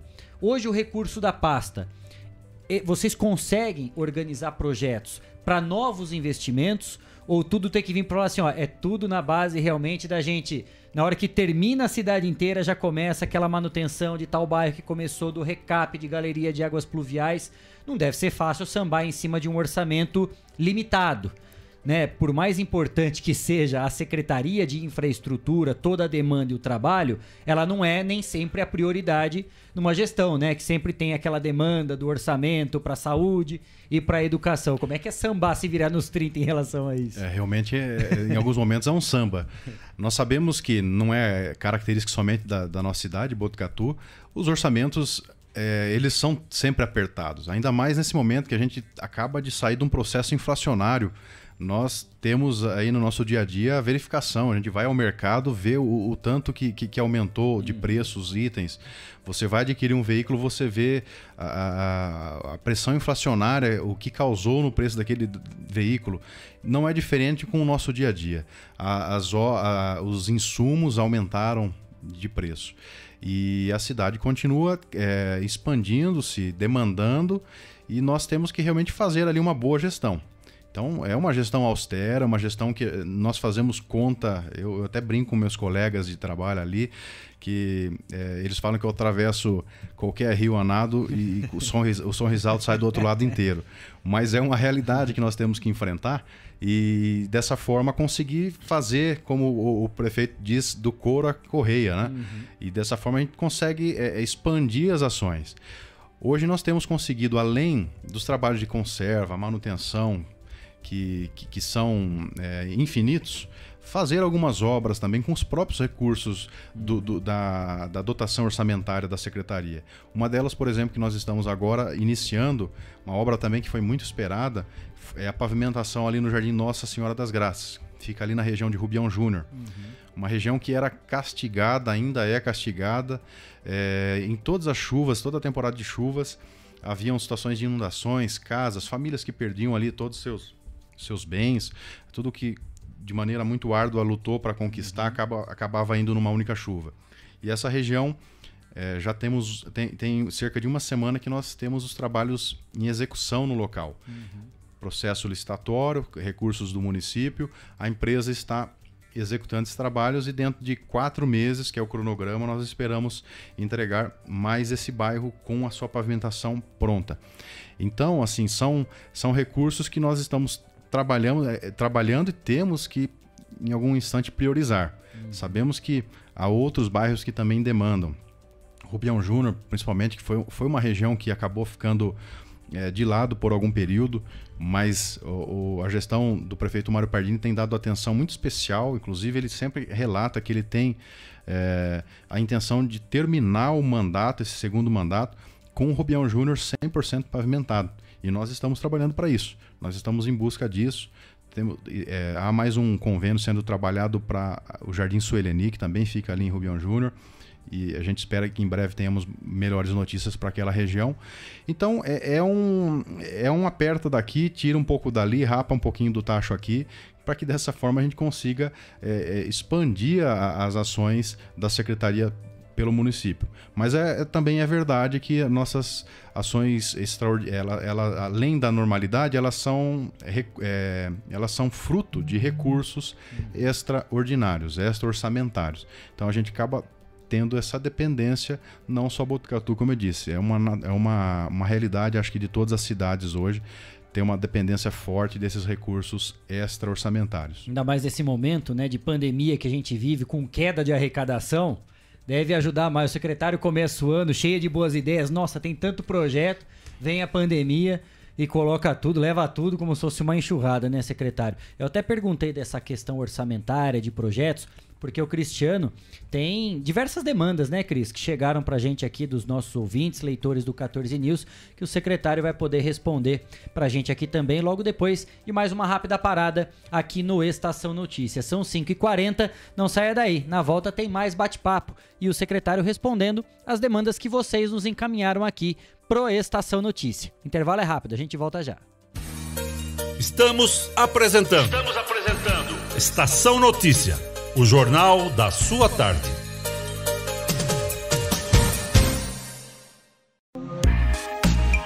Esteticar, seu carro merece ficar como novo. 22 anos atendendo Botucatu e região com uma equipe especializada e garantindo sempre o melhor serviço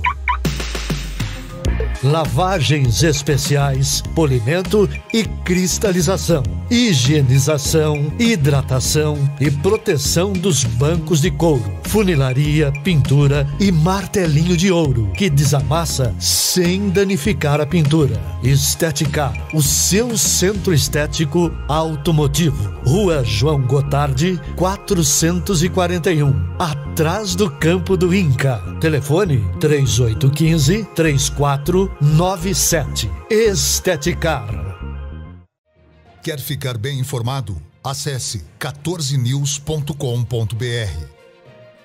Fique por dentro das principais notícias e acompanhe o que é destaque em Botucatu e região. Agência 14 News. A informação começa aqui. Fogasa Botucatu. Uma ótima opção para você terminar muito bem o seu dia. De quarta a domingo, servindo os melhores lanches, pastéis e aquela porção especial de dar água na boca. Experimente também nossa deliciosa Fogasa. São vários sabores à sua escolha. Venha conhecer. Estamos em frente à rotatória da rodovia Gastão da Alfarra. Ou, se preferir, peça pelo delivery 98 803 5218. Fogasa Botucatu. Voltamos a apresentar Estação Notícia, o jornal da sua tarde. 5 e 42 estamos de volta com a edição número 121 do Estação Notícia, o jornal da sua tarde, ao vivo, através do Facebook e do YouTube do Agência 14 News. Facebook da Rádio Web Vitrine de Botucatu Facebook da Integração FM de São Manuel e na sintonia 87,9 da Rádio Educador FM de Botucatu. Você participa do Estação Notícia com a gente. Mande a sua mensagem pelas nossas redes sociais ou pelo nosso WhatsApp. Tá no cantinho da tela aqui para você, ó. 99163 0000. Cristiano Alves, estamos recebendo aqui o Rodrigo Taborda, que é o secretário municipal de infraestrutura de Botucatu. E assim que nós anunciamos né, a entrevista com o Taborda, que nos respondeu já na semana passada, muitas demandas chegaram de quem nos acompanha pelo 14 News ou pelo Estação Notícia. Pessoal ligadinho na gente querendo saber de investimentos, né, para determinados bairros aqui da cidade. Vamos lá. É, a gente recebeu aqui várias perguntas em relação a como está o processo de revitalização da Conde Serra Negra. A gente falou é, a gente da... anunciou aqui, né, Cris, até o início é dos verdade. trabalhos, tudo do projeto, na verdade, né? É, a gente tava falando da própria Alcide Soares, né? E depois vem a Avenida Conde Serra Negra e as pessoas mandaram várias perguntas perguntando como que está a questão de prazo, o que, que será feito ali, será necessário desapropriar alguns imóveis para que você tenha ali até um aumento da pista, como que vai ser esse trabalho, como que vai ficar realmente Não sei de que trecho até que trecho também vocês vão fazer toda essa mudança. Revitalização da Conde Serra Negra, o que, que a gente pode passar de momento aí para a população? Esse é outro tema que nós temos falado bastante ao longo desse ano. É, a, a fase desses projetos já é uma fase bastante avançada, então o trabalho que está sendo tocado em conjunto com, com, com, outras secretarias, a Secretaria de Habitação e Urbanismo uhum. tem elaborado esse projeto e nós estamos afinando nesse momento a espada para começar a batalha dessa obra, uma obra que vai ser tocada também inteiramente pela, pela, pelo município. Nós temos a pretensão de envolver os servidores, a Secretaria de Infraestrutura nessa obra e ela é, está na iminência já, já de seu início. Um trecho bastante significativo. É, a, a, a, Avenida Conde Serra Negra ela tem uma extensão bastante grande.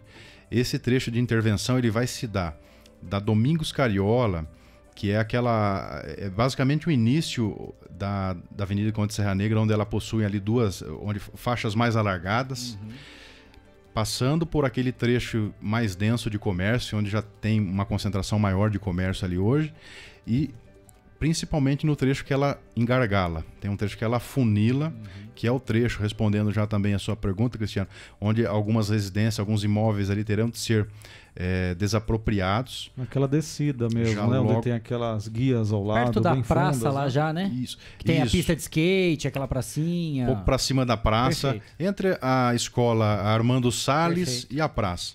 Então, já logo para quem acessa a, a, aquele trecho mais estreito, à esquerda haverá desapropriação de alguns imóveis, para que essa largura ela seja uhum. conservada de, do início lá da Domingos Cariola até o final que, que nós chamamos ali o final o entroncamento com a rotatória já na Avenida do, do Residencial Cachoeirinha. Uhum. Então é um trecho de mais de um quilômetro onde a prefeitura é, está aí prestes a, a, iniciar essa ação.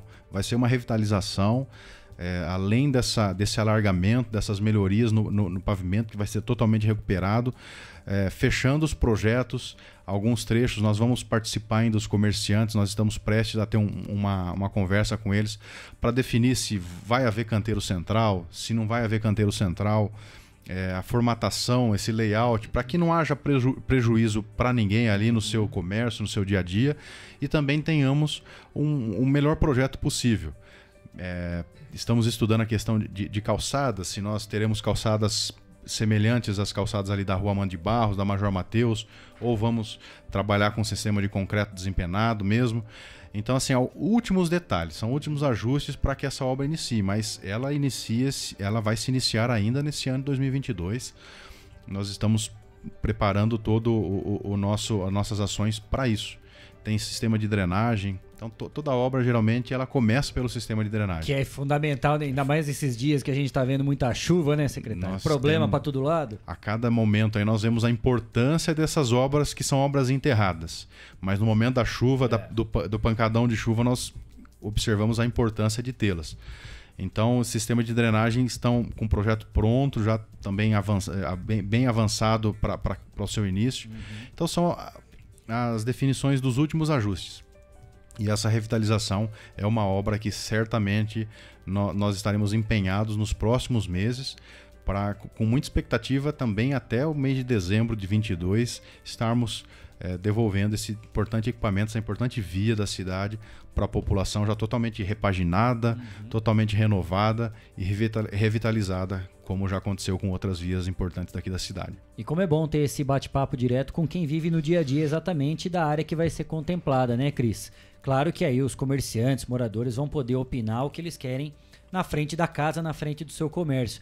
Mas seria legal ter um padrão, né? Já pensou a Amanda, o Major Mateus, a própria Conde Serra Negra, grandes corredores comerciais e de ligação de bairros aqui de Botucatu, todas padronizadas, né? Com a mesma cara, com a mesma imagem, assim, ia ficar muito legal. É a nossa visão, nós temos essa, é, essa pretensão de realmente trazer esse padrão. É um padrão que é, é um padrão bonito, então nós sabemos que é um, um bom padrão a se seguir. Prático. Prático. É, ali com, com, com, seus sistemas, é, inclusive de, de, urbanismo, né? Uhum. Tra, a, a, trazendo bancos, lixeiras, é, a parte do, da jardinagem que traz o embelezamento. Então, é, é, essa acho que é uma tendência, nós passarmos, passarmos para uma padronização e sempre que agir numa via de comércio, trazer essa, imprimir esse padrão uhum. para para essas regiões todas. Que legal. Cris, tem mais demanda que chegou para a gente aí em relação a essa entrevista com o secretário de Infraestrutura de Botucatu. Exatamente, as pessoas perguntando várias, sobre várias obras. É o pessoal da Nossa Senhora das Graças, né? Lá fala assim terraplanagem, base, as guias, sarjetas e pavimentação. Nossa Senhora das Graças é Rubião? Nossa, é Rubião, né? O secretário até falou dessa aí, inclusive tem o interesse, né, que até o final do mandato 100% de asfalto Lá em Rubião, né, secretário? Essa região, que é o Jardim Nossa Senhora das Graças, ela vai ser totalmente pavimentada já este ano. Então é um bairro ali de, de Rubião Júnior.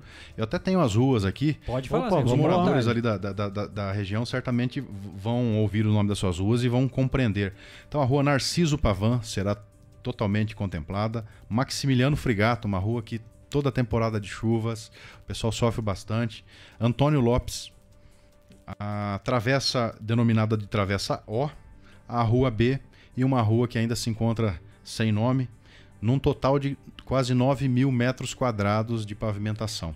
Então essas ruas que, contem que, que, que perfazem ali o Jardim Nossa Senhora das Graças estão já sendo preparadas para pavimentação. Ano passado nós fizemos toda a rede de drenagem, uma rede de drenagem muito extensa, porque é uma região que concentra ali um, uma bacia de águas. São, são, uma, são contribuições de várias localidades ali de, de Rubião Júnior. Então elas acabam caminhando todas para aquela localidade que hoje já está apta para escoar adequadamente essas águas para sistemas que vão dissipar, vão impedir erosão e trazer uma vida útil muito maior para a pavimentação, que esse é o, um dos intuitos também dessa drenagem.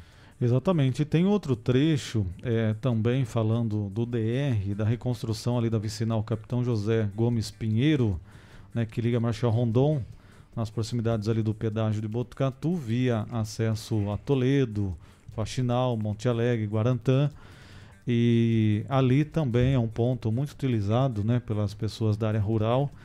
E né, o pessoal perguntando né, a expectativa das melhorias nesse local. Essa rodovia também é mais uma rodovia que é contemplada com os recursos de melhoria do DR.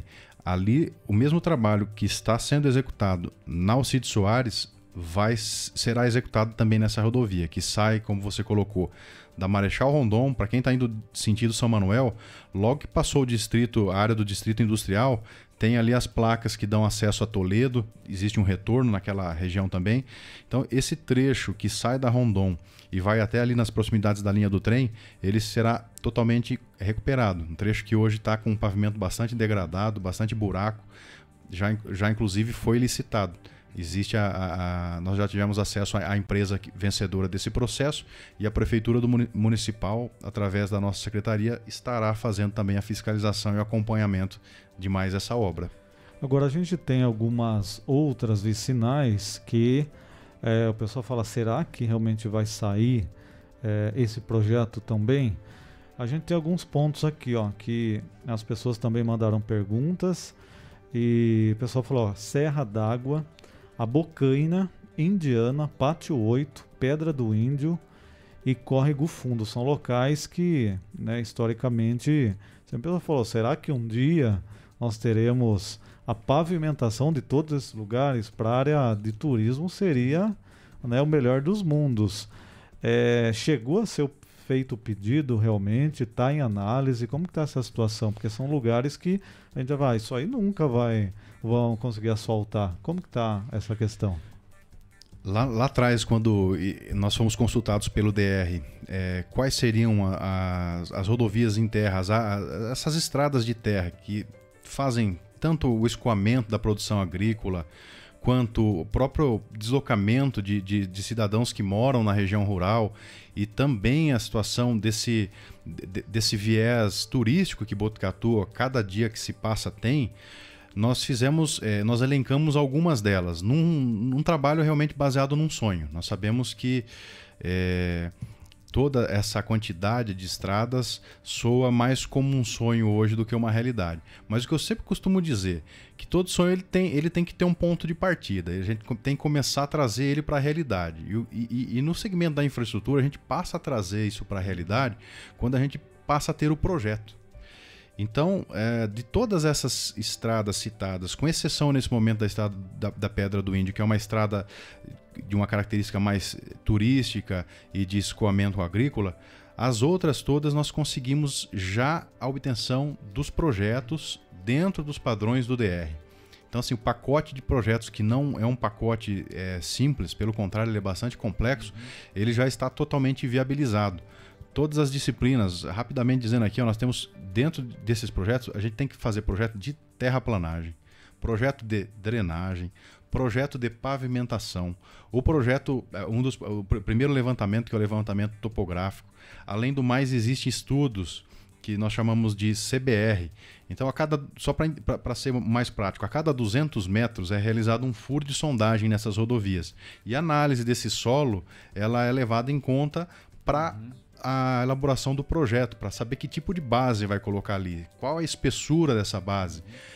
Isso tudo já foi feito para essas estradas. Então, a Serra d'Água, uh, Indiana, Bocaina, Pátio 8 e a Córrego Fundo. Então, essas outras cinco estradas estão com seus projetos prontos. Nós estamos trabalhando e vamos brigar até o braço ficar pitoco para que pelo menos algumas, ou quem sabe todas, essas estradas sejam é, atendidas. Então, essa interlocução junto ao DR, é, por isso que ela tem sido frequente, constante. Na sexta-feira, agora, como eu disse, nós estivemos lá entregando dois desses projetos e temos as informações que esses, esses lotes ainda estão sendo formados. Então agora é o momento de analisar, de análise desses projetos, de retorno com as não conformidades e de atendimento. Então, no que depender de nós, nós deixaremos esses projetos aptos para receber o investimento. Seja agora, seja de repente no, no, no, ano que vem, num outro ano, mas a primeira etapa ela foi caminhada. Então os projetos já estão cadastrados no DR. Mais cedo ou mais tarde, certamente os investimentos vão chegar a essas regiões. São, são trechos importantes, trechos que envolvem é, grande desnível é, de topografia, que todo ano nós temos que empenhar muitos recursos na recuperação e é inevitável, choveu com mais volume, torna a rasgar, estragar. Então o, o usuário daquela via é, sente muito ali no, no, seu, no seu deslocamento, no seu próprio veículo. São situações que a gente tem que ir mais cedo ou mais tarde e, sanando. Uhum. Então esse trabalho que, que, levou aí vários meses, ele está chegando agora à sua etapa final no que se refere a projetos. Então os projetos de Botucatu estão lá com DR. Nós temos trabalhado para que o DR olhe com atenção especial, sabemos que são muitos projetos, muitas cidades, uhum. mas como já disse aqui, Botucatu está bem posicionado e nós temos grande chance de termos boas notícias com relação a essas estradas em breve. É, o primeiro passo é ter um bom projeto que Botucatu já tem, o segundo é ficar martelando, enchendo o saco da turma do DR lá, Cris, para que esses projetos sejam colocados no topo da prateleira. A gente falou sobre diversas localidades. A gente sai agora aqui da região central. Vamos dar um giro com a nossa câmera lá no Jardim Paraíso. Ó.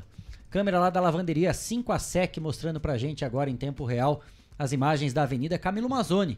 Lá em frente ao número 1568 no Jardim Paraíso. Finalzinho de tarde, já comecinho de noite aqui em Botucatu, solzão estralando ainda, né? Tá fazendo bastante calor nesse momento, 30 graus aqui em Botucatu nesse finalzinho de tarde, comecinho de noite. Mais uma vez o trânsito em tempo real, trânsito bastante tranquilo nesse nesse trecho da Avenida Camilo Mazzoni, bem em frente à lavanderia 5 a SEC.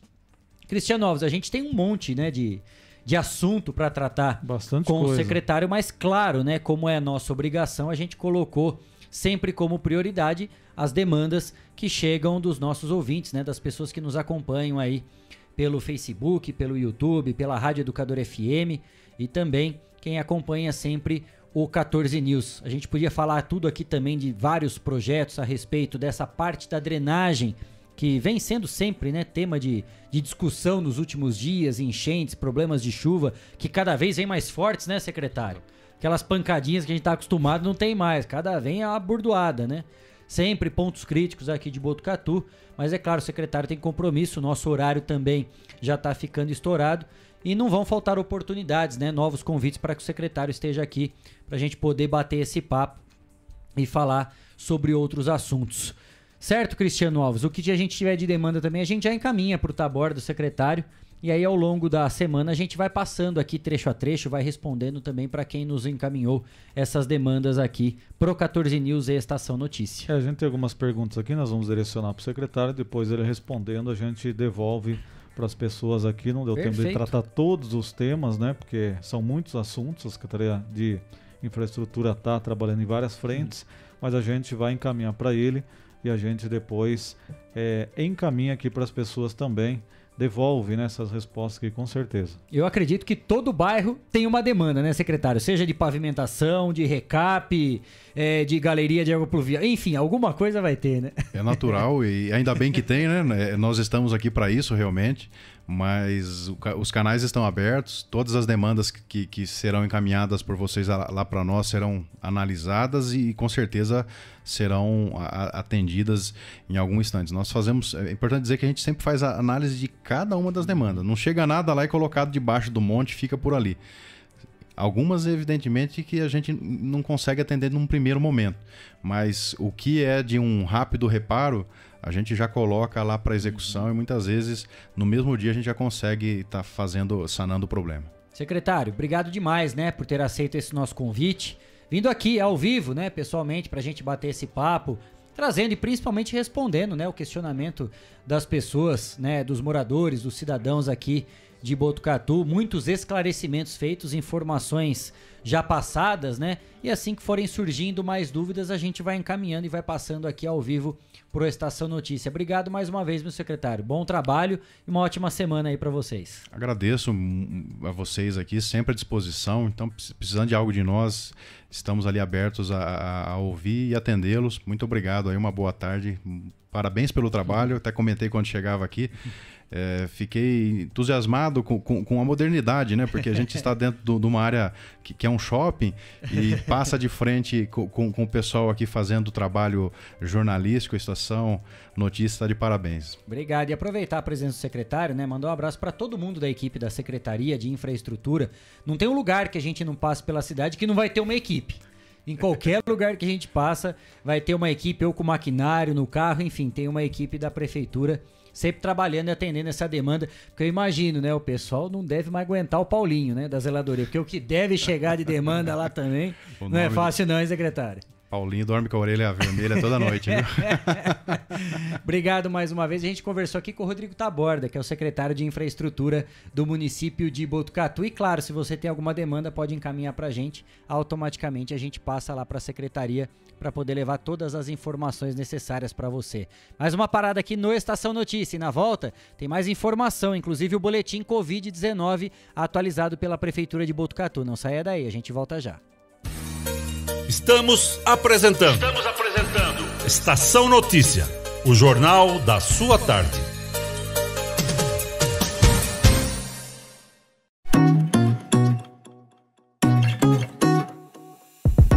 Nas telas da usina multimídia você leva a sua marca para mais de 40 mil pessoas por dia. Isso mesmo, são mais de 25 TVs espalhadas em diferentes pontos de Botucatu e São Manuel. Pontos com um grande fluxo de pessoas, onde a sua propaganda é vista longe da correria e do estresse. E claro, com a atenção máxima que ela merece. Academias, clubes, salões de beleza elevadores, restaurantes e muito mais. Usina Multimídia, a maior rede de TVs indoor do Centro-Oeste Paulista. Anuncie!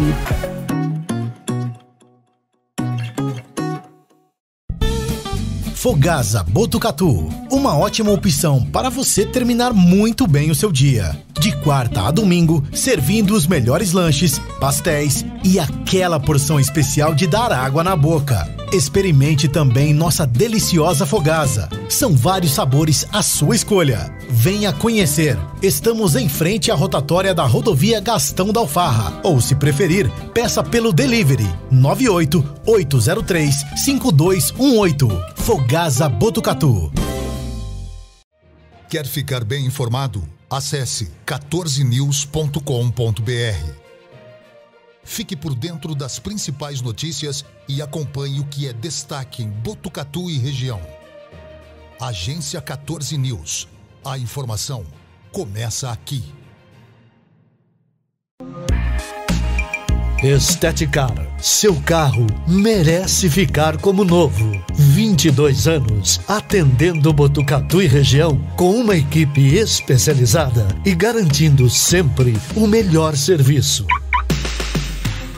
lavagens especiais, polimento e cristalização, higienização, hidratação e proteção dos bancos de couro, funilaria, pintura e martelinho de ouro que desamassa sem danificar a pintura. Estética, o seu centro estético automotivo. Rua João Gotardi, 441, atrás do campo do Inca. Telefone 3815 34 97. Esteticar.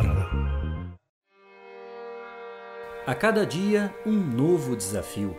Nesse momento de incertezas, mais do que nunca é preciso transformar ideias em oportunidades. Juntos, vamos criar a melhor estratégia para sua empresa. A Smart Comunicação é uma agência especializada em jornalismo, marketing e publicidade e propaganda Atuamos com comunicação corporativa e planejamento estratégico. Conte com nossa equipe para gerenciar e produzir o conteúdo ideal das redes sociais. Também trabalhamos com vídeos institucionais e comerciais para deixar a sua marca em evidência. Venha para a Smart Comunicação.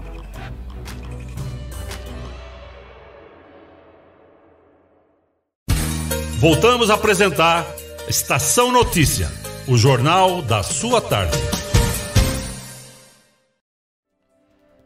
6 e 5, de volta com a edição número 121 do Estação Notícia, o jornal da sua tarde, Cristiano Alves. E é hora de atualizarmos os números da pandemia em Botucatu.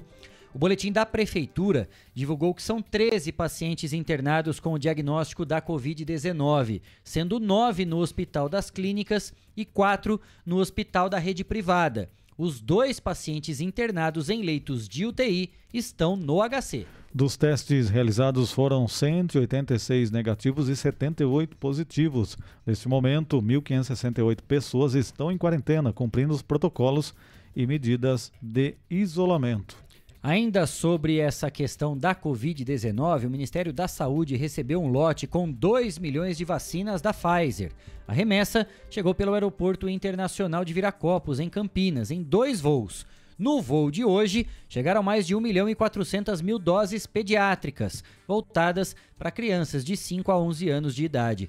Já o que pousou ontem trouxe 585 mil doses para vacinação do público-alvo acima de 12 anos. Em nota, a pasta informou que os imunizantes serão encaminhados para o Centro de Distribuição do Ministério da Saúde, onde passarão por um rígido controle de qualidade. Após esse processo, o lote será distribuído pelo Ministério da Saúde aos estados e ao Distrito Federal. E olha que notícia legal, Cris, que informação bacana e positiva, né? Ainda na manhã de hoje, o Brasil ultrapassou a marca de 380 milhões de doses aplicadas. Mais de 93% da população acima de 12 anos está vacinada com a primeira dose e mais de 155 milhões estão com o esquema vacinal já completo.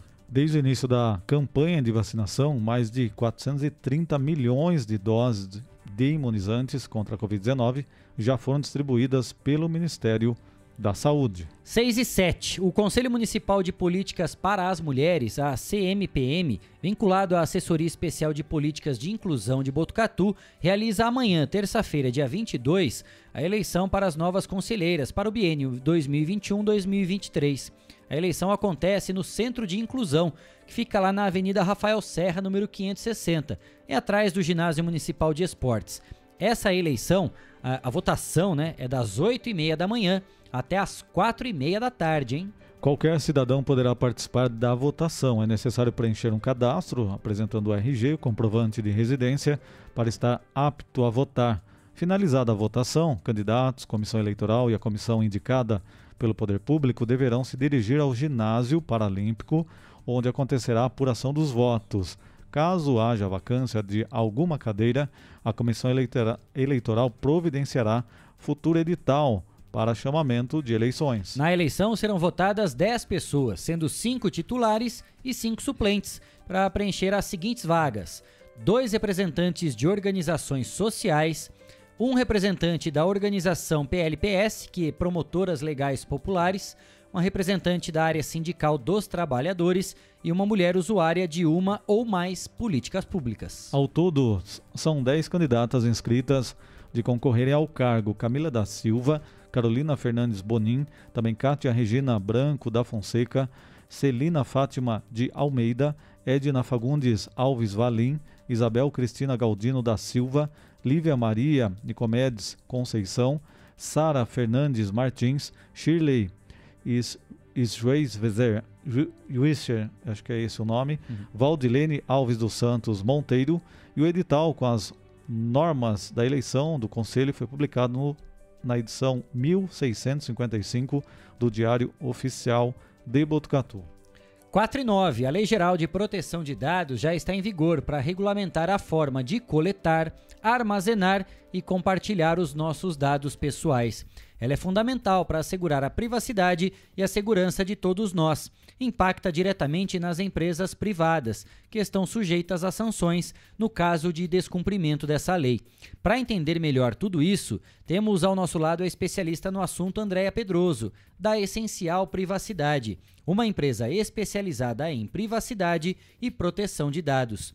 A Essencial Privacidade avalia as necessidades específicas da sua empresa na proteção de dados pessoais, para que você cumpra a legislação e não corra o risco de ser multado, conforme prevê a Lei Geral de Proteção de Dados. Entre em contato e saiba como a Essencial Privacidade pode te ajudar a estar de acordo com a lei. Acesse essencialprivacidade.com.br. O telefone é o 9 9787 3977. Essencial Privacidade, especializada em privacidade e proteção de dados. 6 e 11. Última parada aqui no Estação Notícia. na volta tem o esporte, hein? Não saia daí, a gente volta já. Estamos apresentando. Estamos apresentando. Estação Notícia, o jornal da sua tarde.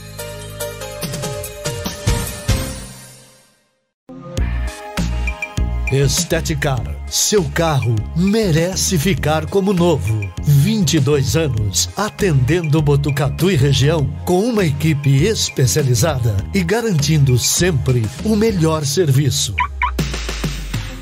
lavagens especiais, polimento e cristalização, higienização, hidratação e proteção dos bancos de couro, funilaria, pintura e martelinho de ouro que desamassa sem danificar a pintura. Esteticar, o seu centro estético automotivo. Rua João Gotardi, 441, atrás do campo do Inca. Telefone 3815 34 97. Esteticar. Quer ficar bem informado? Acesse 14news.com.br. Fique por dentro das principais notícias e acompanhe o que é destaque em Botucatu e região. Agência 14 News. A informação começa aqui. Fogasa Botucatu. Uma ótima opção para você terminar muito bem o seu dia. De quarta a domingo, servindo os melhores lanches, pastéis e aquela porção especial de dar água na boca. Experimente também nossa deliciosa fogasa. São vários sabores à sua escolha. Venha conhecer. Estamos em frente à rotatória da rodovia Gastão da Alfarra. Ou, se preferir, peça pelo delivery 98 803 5218. Fogasa Botucatu. Voltamos a apresentar Estação Notícia, o jornal da sua tarde. Jogos da rodada, resultados. Fique ligado no que é destaque. Olha o cruzamento perigoso, entrou, bateu. É hora do esporte, no Estação Notícia. Oferecimento: Espaço Shaolin, artes marciais e terapias orientais. Avenida Petar Kabak, 904B, na Vila Maria. Fone 99673 9737.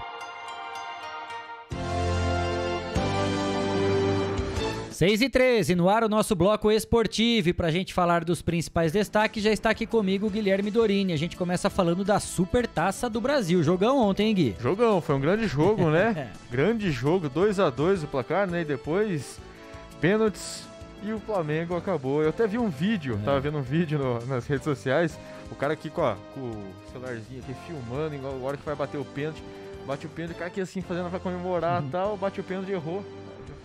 Aquela brochada, né? Jogo entre Atlético Mineiro e Flamengo, né? Jogo da Super Taça do Brasil, jogo que foi realizado lá na Arena Pantanal em Cuiabá. O jogo terminou no tempo normal em 2 a 2.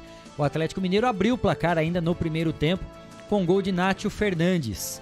Gabigol empatou e logo em seguida Bruno Henrique fez o segundo gol do Flamengo. O Flamengo que controlava uma boa parte da partida, né? Conseguia ter as principais ações, mas aí numa bobeira, um cruzamento para dentro da área, desvio de cabeça, a bola sobrou para quem? Pro Hulk, o artilheiro do Galo. Ele dominou, deu aquela ajeitada e estufou a rede no tempo normal, 2 a 2. A disputa então foi para os pênaltis. Nas cinco primeiras cobranças, todos acertaram, 100% de aproveitamento. Começaram então os pênaltis alternados, Guilherme Dorinho. Sim. E aí foi um festival de desperdício. Nossa senhora, é né? só... O Flamengo teve quatro, isso mesmo, quatro oportunidades para se consagrar campeão. O Atlético começou a disputa dos pênaltis. Logo na sexta cobrança, o Guga, o lateral direito reserva, que entrou no lugar do, do- de, um, de um volante do Atlético Mineiro, ele desperdiçou a cobrança. né? Aí o Flamengo teve a primeira oportunidade de matar o jogo. Perdeu. Perdeu também. Depois o Atlético fez, né, com o volante Jair. O Flamengo foi lá e empatou. O Atlético foi lá, perdeu. Segunda chance pro Flamengo matar o jogo. Desperdiçou também. Goleiro Everson foi pra cobrança. Desperdiçou. O Flamengo teve a chance de matar pela terceira vez. Também Chutou desperdiçou. fora. É. Na quarta oportunidade, aí foi a vez do goleiro do Flamengo, o Hugo, poder matar o jogo. Também bateu um tiro de meta, chutou. Antes, o Godinho, zagueiro recém-contratado uruguaio, também tinha chutado pra fora. Aí na última, começaram de novo os mesmos batedores, né? Porque batedores. os 11 atletas Nossa. que começaram, né? Ou melhor, que terminaram a Terminaram. partida já haviam cobrado. Começou tudo de novo. E aí não tem que respeitar a mesma ordem. Só que aí o Atlético escolheu o seu melhor batedor, o seu cobrador oficial. Sem dúvida. Colocou o Hulk pra bater. O Hulk, na 12 segunda cobrança, foi lá e fez, Gui. Fez, sem dúvida. Ele foi lá e fez.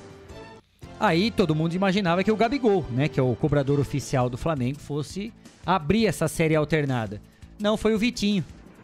Vitinho chutou na mão do Everson.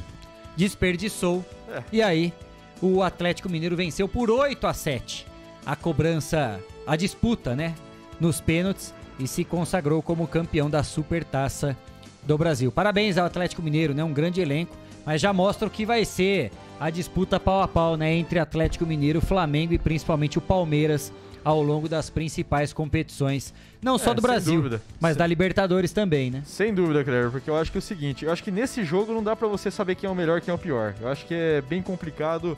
É um jogo mata-mata, foi pros pênaltis e acaba tendo aquela sorte e aquele, aqueles jogos e aqui sem sorte, né? Pra fora, manda pra cabeça, mas é claro que a gente não pode concluir ainda se quem é melhor, Atlético Mineiro ou Flamengo, porque os, os- dois times e colocando o Palmeiras junto são hoje os três times melhores aí do, do, Brasil, do, do nosso Brasil jogando atualmente. É, foi um baita jogo, né? Grande Só jogo. foi melhor porque é começo de temporada. Sim. né? Os atletas ainda não estão no, no seu melhor do preparo físico. Fosse um jogo desse lá em junho, julho, Ah. ou daqui um mês e meio, dois meses. Seria bem mais pegado. É, poderia ser jogo 4 a 4 É. 6 a 5 Um baita jogo. Jogo Jogão. muito movimentado, apesar de ser o início de temporada. Mas mostra bem o que essas equipes vão, vão apresentar ao longo da temporada aqui pra gente. Falar agora de Campeonato Paulista, porque a gente teve a oitava rodada do Paulistão nesse final de semana. Começou lá no sábado, com a vitória do Palmeiras, 1 a 0 para cima do Santo André. Botafogo de Ribeirão Preto recebeu o Corinthians e conseguiu o empate com o Timão, 1 a 1. Também no sábado, clássico Campineiro. Clássico tradicional entre Guarani e Ponte Preta assisti esse jogo. Foi um jogaço, Jogaço, também. né? Ah, o Guarani não tomou conhecimento, atropelou Não. a Ponte. 3 a 0 3 a 0 para cima da Ponte Preta no clássico, que terminou com a demissão do Gilson Kleina, o Aí. técnico da Ponte Preta, Tchau, tchau também. Ainda no sábado, teve a vitória do São Bernardo para cima do Ituano, 1 a 0. Jogos de ontem, às 11 da manhã, o Mirassol bateu o Água Santa por 2 a 1. No clássico paulista, o Santos, jogando em casa na Vila Belmiro, foi derrotado pelo São Paulo, hein? O São Paulo numa atuação até de certa forma surpreendente, né? Veio depois de um tropeço em casa, É, empatou em 0 a 0 em casa na última rodada com a Inter de Limeira. Né? O São Paulo bateu 3 a 0 para cima do Santos. Alegria do Cleiton Santos, né, Cleitinho? É, o Cleiton Se o que- problema era o Fábio Carilli, né, que foi demitido depois da derrota pro Mirassol no meio de semana, agora mais uma derrota e mostra que o problema não é só a Não. questão da comissão técnica. O Santos, o próprio Cleiton já falou isso, precisa abrir o olho e precisa contratar, né? Ah, Senão precisa, porque o, vai o passar Santos- com água no peito aí. O time do Santos tá completamente. É um catadão. É um catadão hoje. Tem uma molecada boa de bola, mas Pra- precisa pra- de uma certa experiência e jogadores E- mais maduros aí pra aguentar o pega, Pra, senão... pra perder do São Paulo de 3 a 0 tem que ser muito ruim. Senão, o Santos que no ano passado já não foi bem, né, Cleitinho? Foi bem no, na rabiola aí, no pau da viola, quase nas últimas rodadas que realmente se livrou do rebaixamento. Mas um time com a grandeza do Santos não pode se dar o luxo apenas de brigar pra não cair, né, Cleitinho? Além de você falar aí sobre o lance de que não, não era o Fábio Carilli o problema do. Ontem nós estávamos, conversando numa rede social e um grupo de WhatsApp também que nós temos de alguns Santistas em Botucatu, uns 30. Todos, né? É, São todos, todos, os todos. Santistas de Botucatu estão nesse grupo. Mas, mas o pessoal tá preocupado realmente porque dá pra você dá para você perceber que por mais técnica que os jogadores tenham, no conteúdo, no contexto, eles não eles não têm capacidade de jogar no coletivo. Então você percebe que cada um tá jogando por si. E isso pra mudar não, te- não é da noite pro dia. Não. Essa mentalidade que o jogador precisa ter de que tem que jogar coletivamente, isso não muda da noite pro dia. E se for de demorar um pouco mais pra isso acontecer, e ah, o negócio vai funilando, vai funilando. E aí fica a pressão E vai pra ficar cima que da nem, o- garotada, que nem o né, ano passado. A gente, a gente, na última rodada, escapou do rebaixamento no Paulista. Ah, é uma vergonha, né, cara? É ruim, né? E, e é duro, né? Quando a gente sabe que a pressão vai pra cima da garotada, e a gente percebe que tem uma garotada boa de bola. Sim. Né? E eu já tinha falado isso há algumas edições aqui do Estação Notícia, e eu repito, né? Aquela vitória contra o Corinthians de virada na Neoquímica Arena, né, Cleitinho? Não significa que o time do Santos é bom. Sim, com E essa derrota pro São Paulo não significa que é péssimo. É. Mas é um sinal de alerta. né? E aí a diretoria tem que se mexer. A gente entende e sabe que a crise financeira lá na Vila Belmiro tá grave. Né? É difícil, não tem dinheiro para investir, não tem dinheiro para contratar. Mas alguma coisa precisa ser feita, porque o ano passado já deu um indício do que o Santos seria nesse ano. É. Não teve contratações e, pelo contrário, houve perdas. Porque falar que a chegada do Ricardo Goulart vai ser a salvação Ah, pro esquece. time, né? Camisa 10 e capitão, ele por si só não vai dar conta do recado. Né? Precisa de algumas peças importantes. E pra ontem, né? Não vai ter tempo, precisa de peça, não é aquela, não, a gente vai ver como vai Não, chegar. agora. daqui dois. Precisa chegar e resolver. E a gente sabe que o mercado hoje não tá barato. Não. Mas o Santos precisa abrir o olho, né? Porque tá dando claros sinais. O São Paulo já deu esses sinais no ano passado. Também essa vitória com o Santos não significa que já mudou a chavinha, Não, né? Que claro o São que. Paulo agora vai ser um monte de melhor. vitória e tal. Não. Porque aí chegou no Morumbi no meio de semana, tomou sufoco e não conseguiu vencer a Inter de Limeira, que é o pior time do campeonato. Mais uma vez, nem 8 nem 80. Mas são termômetros importantes para ver em quais situações que essas equipes vão estar se encontrando ao longo da temporada. E as duas equipes, na verdade, né? Santos e São Paulo. Não vou falar que tão pouco, não, viu? Estão bem abaixo dos seus principais rivais. Do Palmeiras, então, nem se fala. Ah, esquece. Do Corinthians, tá bem abaixo também. Do Palmeiras, muito mais, né? O Corinthians conseguiu montar o elenco, independente desse problema com o Silvinho, mas tem peças importantes que conseguem dar uma volta por cima. Rogério Senna ainda tá tendo dificuldade, não encontrou ainda nem o seu time titular. Ideal, sim. Né? Fazendo muitas mudanças, né, Gui? Fazendo essa, Ah, rodízio, essa né? rotatividade na equipe, pra ver até porque início de temporada, pra não estourar ninguém Sim, pra certeza. sentir e tal. Mas mesmo assim vai, vai ter dificuldades, né? Vai, vai ter muito trabalho pela frente. Ainda pela oitava rodada do Paulistão, né? É isso, a oitava É, a rodada oitava do rodada. Paulistão, mais dois jogos ontem.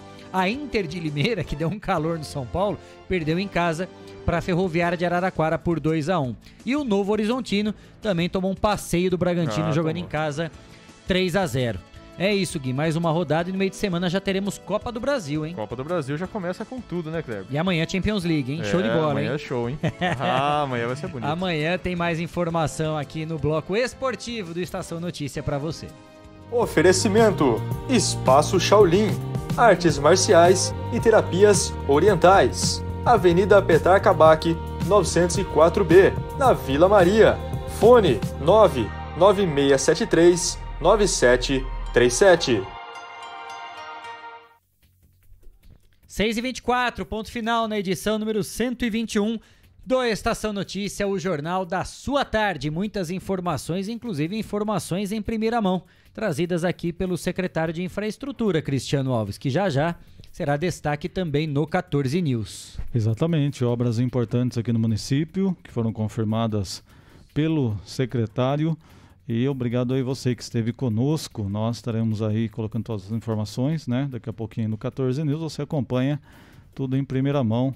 Também todas as informações tratadas aqui. Um abraço a todos, até mais. Muito obrigado pelo carinho da sua audiência, pela sua companhia. Obrigado, Guilherme Dorini e Cleiton Santos. A gente volta amanhã pontualmente às 4h20 da tarde. Quer ficar bem informado? Acesse 14news.com.br ou também, claro, através das redes sociais do 14 News, Facebook, Instagram, Twitter e também através do YouTube. Uma ótima segunda-feira para todos nós e uma excelente semana. Um abraço, até amanhã, hein? Tchau, tchau. Termina agora. Estação Notícia. De segunda a sexta, pontualmente às 4h20 da tarde.